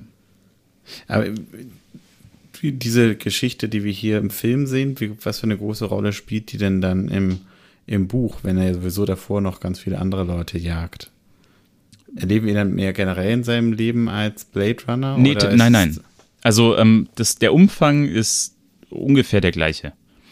Also Okay. ähm, ich glaube, er muss ein paar mehr umbringen im Gesamten Ja. und es sind auch andere, aber ähm, es ist äh, vergleichbar. Genau. Es ist, was aber noch, also ähm, es sind noch zwei Ebenen im Buch. Vielleicht äh, ist es jetzt ein guter Moment, die noch einzuführen, ähm, die ich eigentlich sehr interessant finde, die aber gar nicht vorkommen. Und zwar ist es zum einen ähm, eine Religion, die quasi auf der Erde und auch überall, glaube ich, ähm, eingeführt wurde, das Mörsertum. Und Mörser ist äh, ein Typ, ähm, eine Gottheit und ähm, jeder hat zu Hause einen ähm, Empator und ähm, man muss quasi an diesen Empator treten und dann wird, werden die Erfolge und aber auch die ähm, Misserfolge aller Menschen quasi im Durchschnitt geteilt. Also die positiven als auch die negativen Gefühle ähm, werden geteilt. Das heißt, ähm, wenn man was Gutes erlebt, geht man an den Rezeptar, äh, Re an den Empator und äh, teilt quasi diesen Erfolg. Und Ja. dann, wenn man an, am äh, Empator steht, dann, ähm, dann muss man quasi auf einen Berg, ich, ich habe es nicht mehr so ganz genau, aber da muss man auf einen Berg und dann bekommt man einen Stein ab. Also man wird mit einem Stein beworfen und muss irgendwie neu, ähm, nicht auferstehen, aber ja, wieder. Äh, ja, man, man, man, man sieht quasi alle, die auch gerade da an diesem Empator sind. Das Und- sagen, und wenn man was Schlechtes erlebt? Ja, ja, dann ähm, teilt man das quasi auch. Das heißt, es geht einem besser, wenn man was Schlechtes erlebt und schlechter, wenn man was Gutes erlebt. Ähm, Ja.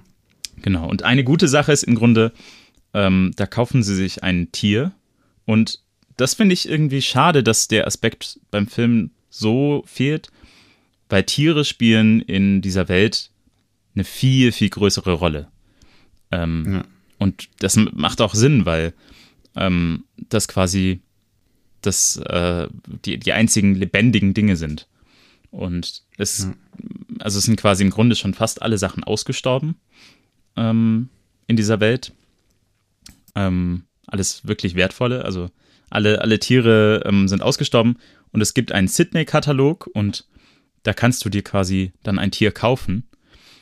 Und im Grunde ist es äh, moralisch wichtig, dass du ein Tier besitzt. Und Besitz ist irgendwie in dem Buch viel wichtiger und auch Kapitalismus irgendwie. Also ähm, der, der Drang, warum ähm, Deckard quasi arbeiten geht und dann auch die, die Replikanten erledigt, ist einfach nur Geld. Er will einfach nur Geld und seine Prämie haben, damit er quasi glücklich sein kann, wenn er sich ein Schaf kauft oder eine Ziege in dem Fall kauft er sich eine Ziege. Und weil er enttäuscht ist, weil er besitzt nur eine elektrische, ein elektrisches Schaf. Und Ja. nachdem er dann drei Replikanten umgebracht hat, hat er 3000 Währungen bekommen, ich weiß nicht genau. Und äh, dann kauft er sich eine Ziege und ist äh, wahnsinnig stolz auf diese Ziege und so. Genau. Und die Ziege bringt dann am Ende Richie um. also es sind äh, nochmal ein paar mehr Ebenen.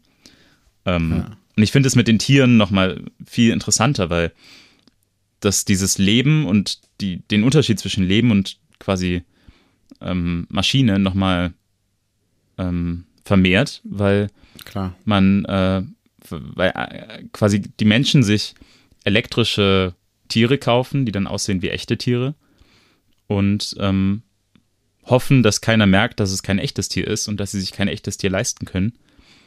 Ähm, und irgendwie ist das. Und dann gibt es eben auch diese speziellen und irgendwie, ähm, man möchte kein spezieller werden und deswegen wandert man aus und ähm, also es ist, ein, äh, es ist sehr empfehlenswert. Ich äh, habe es genossen, das Buch. Also Ja, Wahnsinn. Im Vergleich super, zum Film. Super interessant. genau. Ja. Ja, ich müsste vielleicht mal noch so ein bisschen dazu kommen, mh, warum ich glaube, dass ähm, der Film ja eher durch Zufall so Ja, gut stimmt. ist. Genau. Also ich muss sagen, der Film war so ein ganz großer Auslöser für mich, überhaupt mehr so ein Heimkino aufzubauen, ähm, was ich wirklich jedem empfehlen kann inzwischen. Aber ich habe den Film gesehen gehabt, ähm, das war so ein, das erste Mal, das war so ein äh, Screening, der zwar in den Niederlanden, da konnte man gab's immer, gab's immer wieder so Screenings von irgendwelchen Klassikern. Mhm. Und dann haben die das in IMAX gezeigt. Mhm. Und das war völlig überwältigend. Also es war äh, unglaublich. Man kann sich auch vorstellen, ich meine, das, der ganze Sound ist ja auch ein wichtiger Aspekt, würde ich sagen, bei, bei Blade Runner.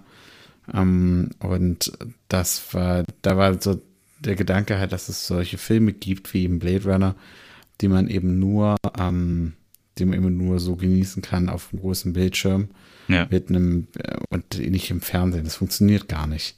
Hm. Da würde ich auch dabei bleiben. Ähm, dann habe ich jedenfalls für dieses Heimkino zugelegt und die erste Blu-ray, die ich mir gekauft habe, war dann auch Blade Runner. Mhm. Ähm, weil, ja, das eben so ein Te- Teil des Plans war. Ich habe, muss man sagen, immer nur die Blade Runner, äh, jetzt muss ich aufpassen, den Director's Cut oder den Final Cut. Es gibt ja so viele Cuts, ne? Ich glaube, der Final Cut. Director's Der Cut. glaub Final ich, Cut. Der Director's Ja, der, Ja, Final Cut. Director's Cut äh, sollte, glaube ich, eigentlich gar nicht veröffentlicht wurden. Wurde dann irgendwie aus Versehen Ja. veröffentlicht.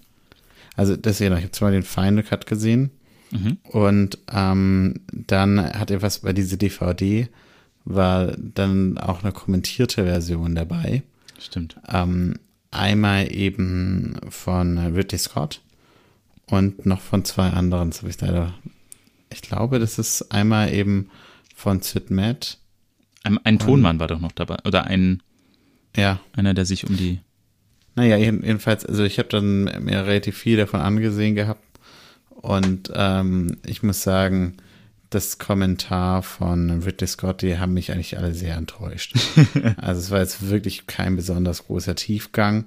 Ja. Alle Genialität, die ich mir bei manchen Szenen hineingelesen habe, die war nicht zu erkennen. Ganz im Gegenteil, eigentlich die anderen Kommentare, die waren deutlich mh, anspruchsvoller. Und ehrlich gesagt, so ein bisschen rückblickend finde ich, macht das auch total Sinn, weil ich muss sagen, fast alle Ridley Scott-Filme, die ich gesehen habe, kann ich nicht ausstehen. Und äh, also außer Alien noch, den finde ich auch cool. Mhm. Aber äh, dann muss auch fair sein, sein Bruder, der ist äh, Tony Scott, von dem haben wir auch schon einen Film besprochen, nämlich ähm, Top Gun. Mhm. Und die kommen ja beide so aus, eigentlich aus dem Marketing, ne? Ja. Ursprünglich. Und ich finde, das merkt man total. Also eigentlich ähm, ist es halt ein sehr kommerziell, sind sehr kommerziell äh, orientierte ähm, Regis- Regisseure. Und ich finde, dass mh, das kommt hier einfach eigentlich zu, zum Tragen. Man muss auch sagen, äh, es gibt auch ein, äh, ähm, äh, ein Statement von ihm, wo er im Prinzip sagt, dass es seine Entscheidung war, Deckard ihm dieses Voice-Over zu geben, nachdem die Test-Screenings so negativ waren, weil die Stimmt, Leute halt ja. nicht geschnallt haben, was geht. Ja. Und da muss ich sagen, also diese, diese Entscheidung ist ja eigentlich schon ein Verbrechen. Also äh, Ja. unglaublich, weil es halt diese ganze Magie eigentlich von diesem Film komplett nimmt. Ja. Und ähm, deswegen, äh, ja, Gott sei Dank gab es da noch Leute, die sich diesem Final Cut dann noch äh, gewidmet haben.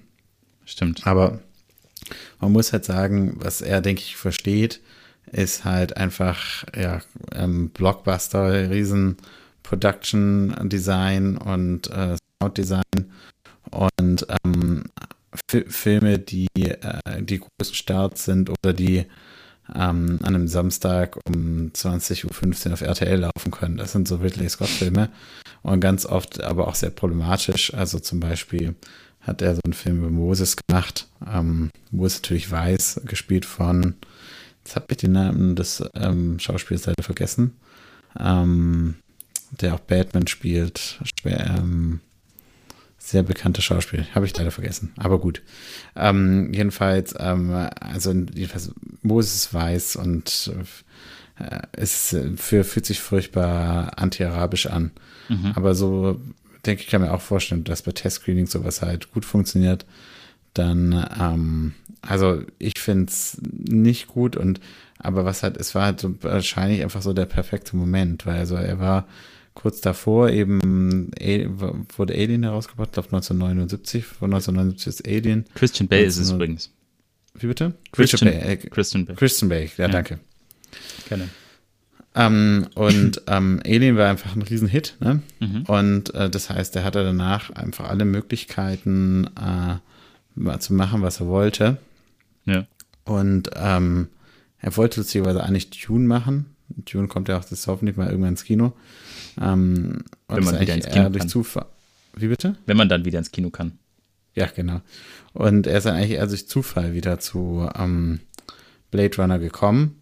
Ja. Und das war nicht so sein, sein Ding. Muss sagen, es gab vorher irgendwie davor auch ein, also ich glaube, sein, sein Bruder ist gestorben. Ja, er hatte irgendwie einen, tra einen tragischen Familienverlust. Ja. Naja, jedenfalls, ähm, äh, also das war jedenfalls, denke ich, ein, deswegen hat es vielleicht auch diesen düsteren Look dann bekommen. Ähm, Aber es ist vielleicht auch nicht aber- das Beste, ähm, so einen Film aus so einer Übersprungshandlung dann äh, zu starten. Ja, vielleicht in, für diesen Film war es vielleicht jetzt gar nicht so Stein. schlecht. Das Stimmt. Weil was nämlich das Ergebnis ist im Prinzip, dass ähm, ich habe schon das Gefühl, einfach die einzelnen Leute, die konnten sehr frei arbeiten und deswegen passen manche Themen auch nicht zusammen. Deswegen kann man eigentlich gar nicht eindeutig sagen, ähm, was jetzt eigentlich Deckard ist. Ja. Wenn Ridley Scott und äh, Sid Matt da eine unterschiedliche Auffassung haben, Ja. dann ist es ja schon sehr vielsagend.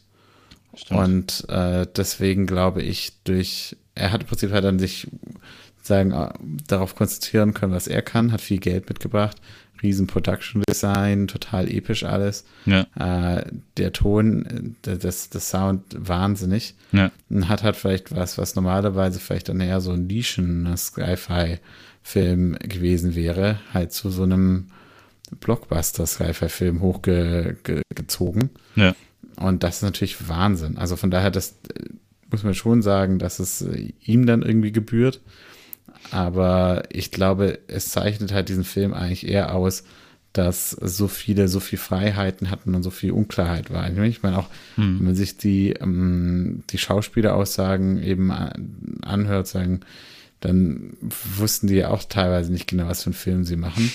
Ja, es kommt, es kommt, glaube ich, dann eben viel durch die, ähm, die einzelnen ähm, Menschen am Set zustande. Also Ja.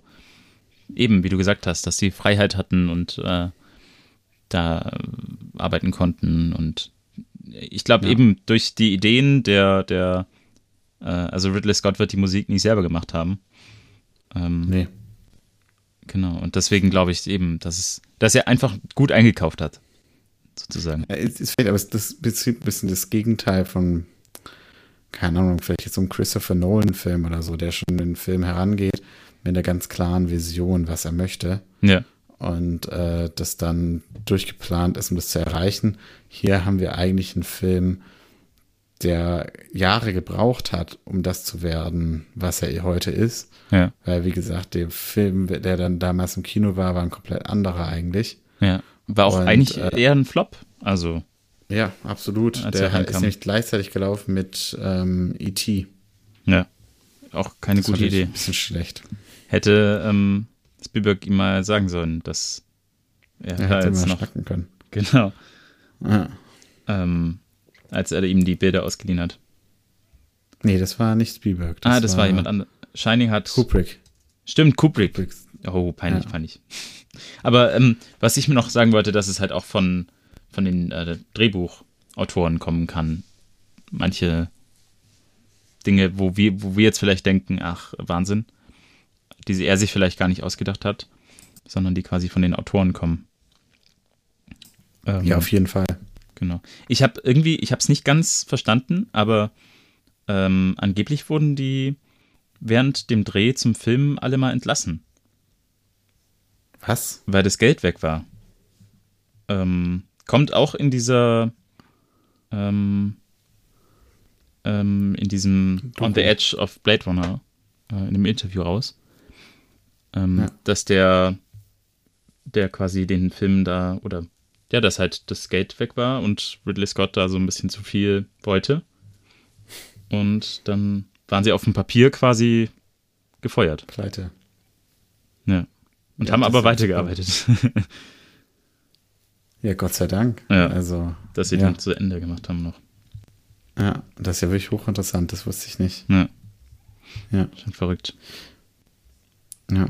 Aber ja, ich muss sagen, was mir echt auffällt, ist, dass es ein Film ist, dem, über den habe ich jetzt mehrfach komplett anders schon nachgedacht. Also deswegen könnte man fast noch mal eine Folge machen irgendwann und äh, komplett andere Aspekte herauspicken. Ja, vielleicht auch in Zusammenhang dann noch mit ähm, dem 2049er. Ja. Hast du eigentlich äh, gewusst, dass es da äh, in Hinblick auf den 2049er drei Kurzfilme gab?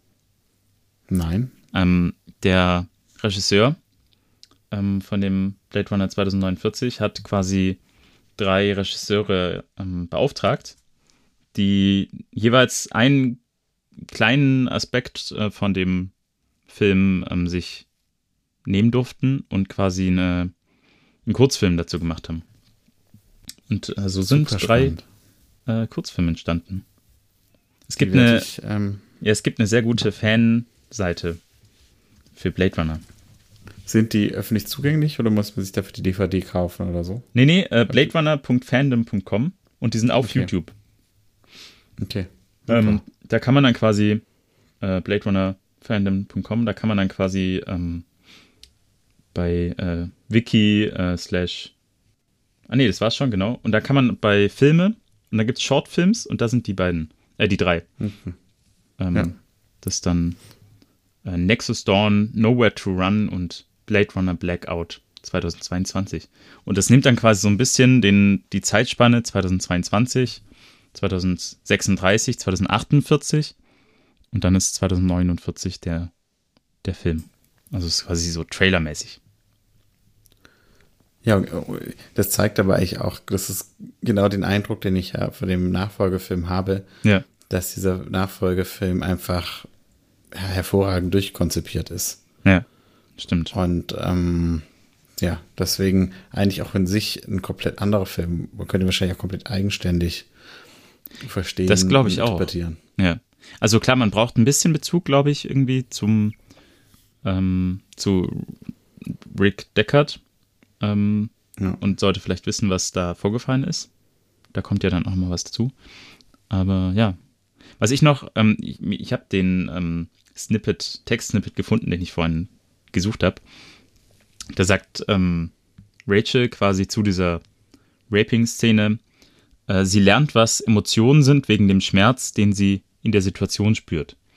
Also sie will quasi menschlich sein und ähm, lernt dann quasi durch den Schmerz äh, Emotionen kennen. Das ist ganz interessant, weil bei Westworld ist es ganz ähnlich, dass ähm, die Hosts heißen die Replicants dort, durch Schmerz und Verlust ähm, menschlich werden. Ja. Das ist irgendwie ein verzweifelter äh, Ansatz. Aber in der Situation ist sie ja auch irgendwie verzweifelt, weil sie quasi merkt, okay, alles, was sie weiß oder was ihre Erinnerungen sind, ähm, ist nicht wahr. Und die Erinnerungen sind es eben, die äh, jemanden ja menschlich machen. Ja. Also ähm, positive und negative Erinnerungen machen einfach irgendwie auch das moralische Verständnis aus. Ja. Ja, sehr interessant. Ähm, dann noch äh, ein Fact zu Rachel, also zu der ähm, Schauspielerin. Die Schauspielerin heißt äh, Sean Young. Und ähm, sie hat in der Zeit von 1991 bis 1996 sechs Nominierungen zur schlechtesten Schauspielerin und eine Auszeichnung. ähm, sie war wohl danach nicht mehr so erfolgreich. Also hauptsächlich für äh, Der Kuss vor dem Tode. Ja, super interessant. Ich meine, das, das ist mir noch hängen geblieben von dem Commentary von ähm, Ridley Scott, Mhm. dass es ja ihr erster Film eigentlich war und die sie eigentlich genommen haben direkt von irgendwie, das sogar vom College oder ich, irgendwo war sie halt, ähm, wurde sozusagen Ja. entdeckt. Und ähm, das ist natürlich, ähm, ich kann mir halt vorstellen, ich meine, hier, was sie hier auszeichnet in diesem Film, ist halt diese sehr reservierte Darstellung, eigentlich auch sehr unemotional. Ja. Und wahrscheinlich dann äh, später, als sie dann nominiert wurde, dann hat sie wahrscheinlich dann auch andere Rollen angenommen. Müsste ich mir jetzt, hätte ich sehr großes Interesse eigentlich mal eine andere Performance noch von ihr mir anzugucken. Vielleicht funktioniert sie auch nicht in so viel anderem. Also, was sie ja ausmacht, ist, glaube ich, auch eben diese, wie du gesagt hast, dass sie, dass sie vielleicht auch noch nicht so richtig Schauspielerin war. Er, er hat, also Ridley Scott hat äh, zum Cast von ihr auch gesagt, ähm, dass er sie auch übers Äußere ge gecastet hat. Und dass er meint, äh, eigentlich sagt man, okay, das Äußere muss man außen vor lassen und das Talent ist wichtig. Und bei ihr ist er aber wohl viel übers Äußere gegangen. Ähm, da war jetzt, hat sie gut vom Talent gut reingepasst in, die, in, in den Film. Aber scheint so, als ähm, wäre das bei anderen Filmen nicht so einfach gewesen für sie. Hatte auch ein Drogenproblem und hat es dann tatsächlich sogar öffentlich ähm, gelöst. Also ist dann irgendwie mit einer TV-Show oder so äh, zum Entzug gegangen. Also nicht die, nicht die blühende Karriere. Ja, da- also du hast dich ja wirklich sehr mit dem Film auseinandergesetzt. Wow. Ja, wir hatten ja viel Vorbereitungszeit, ne? ja, das stimmt. Jetzt äh, sechs Monate oder so seit der letzten Aufnahme. Genau, ja, seitdem äh, bereiten wir uns hier drauf vor. ja. ja. Ja, ein, ein äh, Ding war auch noch ähm, das Buch ähm, mit den ähm, äh, Träumen äh, Androiden von äh, elektronischen Schafen ähm, von Philip K. Dick. Der hat ja auch ähm, noch ein anderes Buch geschrieben, ähm, The Man in the High Castle.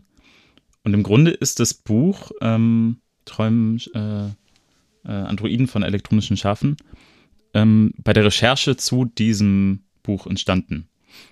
Ähm, und zwar hat er da irgendwie äh, ähm, Tagebücher von Gestapo-Offizieren gelesen und musste dann irgendwie, und da hat einer gemeint, äh, er hört, äh, kann nicht schlafen, weil er nachts schreiende Kinder hört oder so. Und dann von diesem Ansatz ist er irgendwie auf die Replikanten gekommen.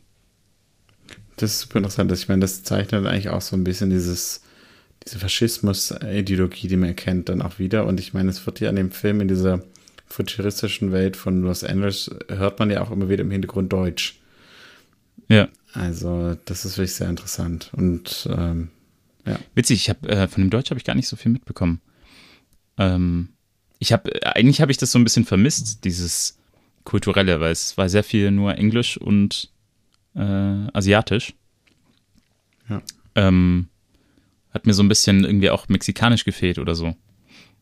Also so ein noch internationalerer Aspekt. Ja, ich meine, wer weiß, vielleicht ist es ja auch intendiert gewesen, das so darzustellen. Stimmt, ja. Weil im, also im Buch ähm, ist zum Beispiel nämlich dann auch die Sprachbarriere ähm, eine Ausrede bei einem Volkkampftest. Das, da ist eine ähm, angeblich Deutsche, die dann äh, quasi ähm, in der Oper irgendwie singt.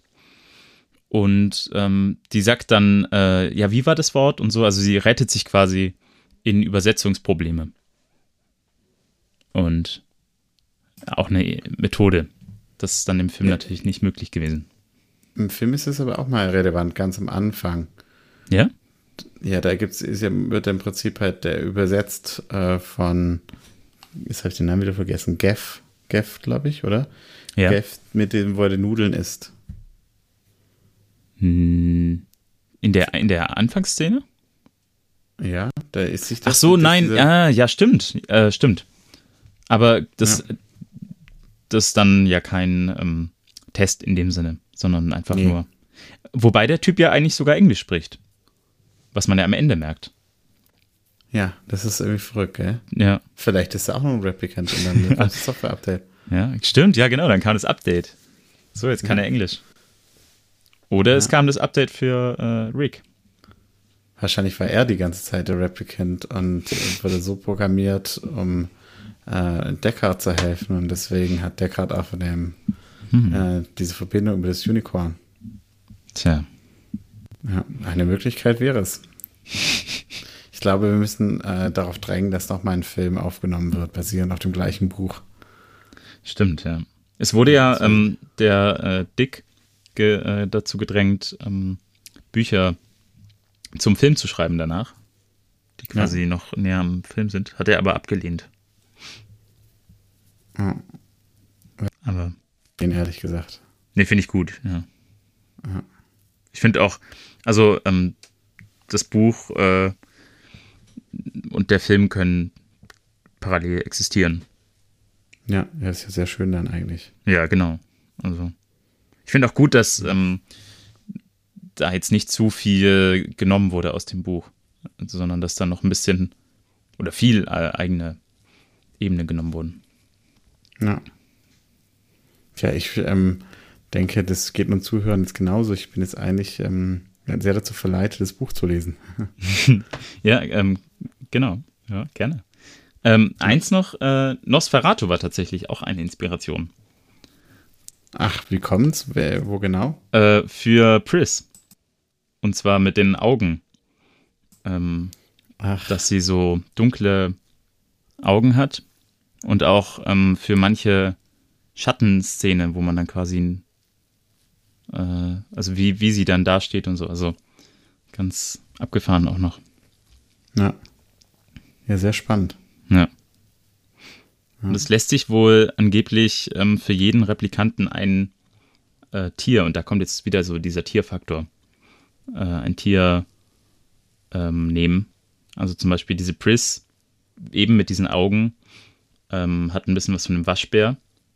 Roy am Ende läuft da im Grunde rum wie ein, wie ein Wolf und heult ja auch so. Ähm, und Rachel, ähm, da wäre es dann die Eule. Weiß ich nicht, ist jetzt ein bisschen schwach. Aber. Und vielleicht Deckard das Einhorn. wieder diese Verbindung zu den Tieren. Genau, eben, das wäre eine, eine Herangehensweise zu den Tieren. Und auch Ja, eben diese Ebene nochmal mit reinzunehmen. Sehr interessant. Ja. Ja, das würde er wirklich auch erklären, weil es hatte diese Szene, in der dann Roy anfängt, ihn zu jagen. Ja. Die ist zuerst etwas irritierend. Da muss man schon ein bisschen, braucht ein bisschen sich, die wirkt fast wie so ein eigenständiges Ding. Ne? ja, absolut. Ich war auch, Plötzlich hat er kein Hemd mehr an. ja, ich habe mich auch gewundert, warum. Ähm, Ja. Die einzige Erklärung wäre, um die Wunde von Pris irgendwie abzudecken oder so. Aber ich glaube, sie ist tot. Also da gibt es Ja, nicht mehr auch. viel. Mein, wie sie stirbt, das ist ja auch ganz stark so eine Stimmt. Maschine eigentlich Ja. wieder. Das ist ein ganz unnatürliches Zappeln eigentlich. Stimmt. Also, das ist ein absolut unnatürliches äh, Zappeln. Ja. Ja, das macht das Super. Ganze dann nochmal deutlich äh, intensiver. Ja. Okay. Das, das war Blade Runner. Ja. Hat Spaß gemacht. Und äh, Sagt- in zwei Wochen würde ich sagen, nächste Folge. Genau. Dann Ja, ähm, sagt uns äh, über Instagram, ist der Kurt ein Replikant oder nicht? äh, und äh, und die, die Musik ist wie immer von Ach so, ja, äh, die Musik äh, kommt natürlich von Mag äh, Magnet, Mama Magnet, so rum. Vielen Dank an dieser Stelle nochmal an Mama Magnet. Und da hören wir jetzt doch gleich nochmal rein ins Outro. Ciao. Ciao, bis zum nächsten Mal. Bis zum nächsten Mal.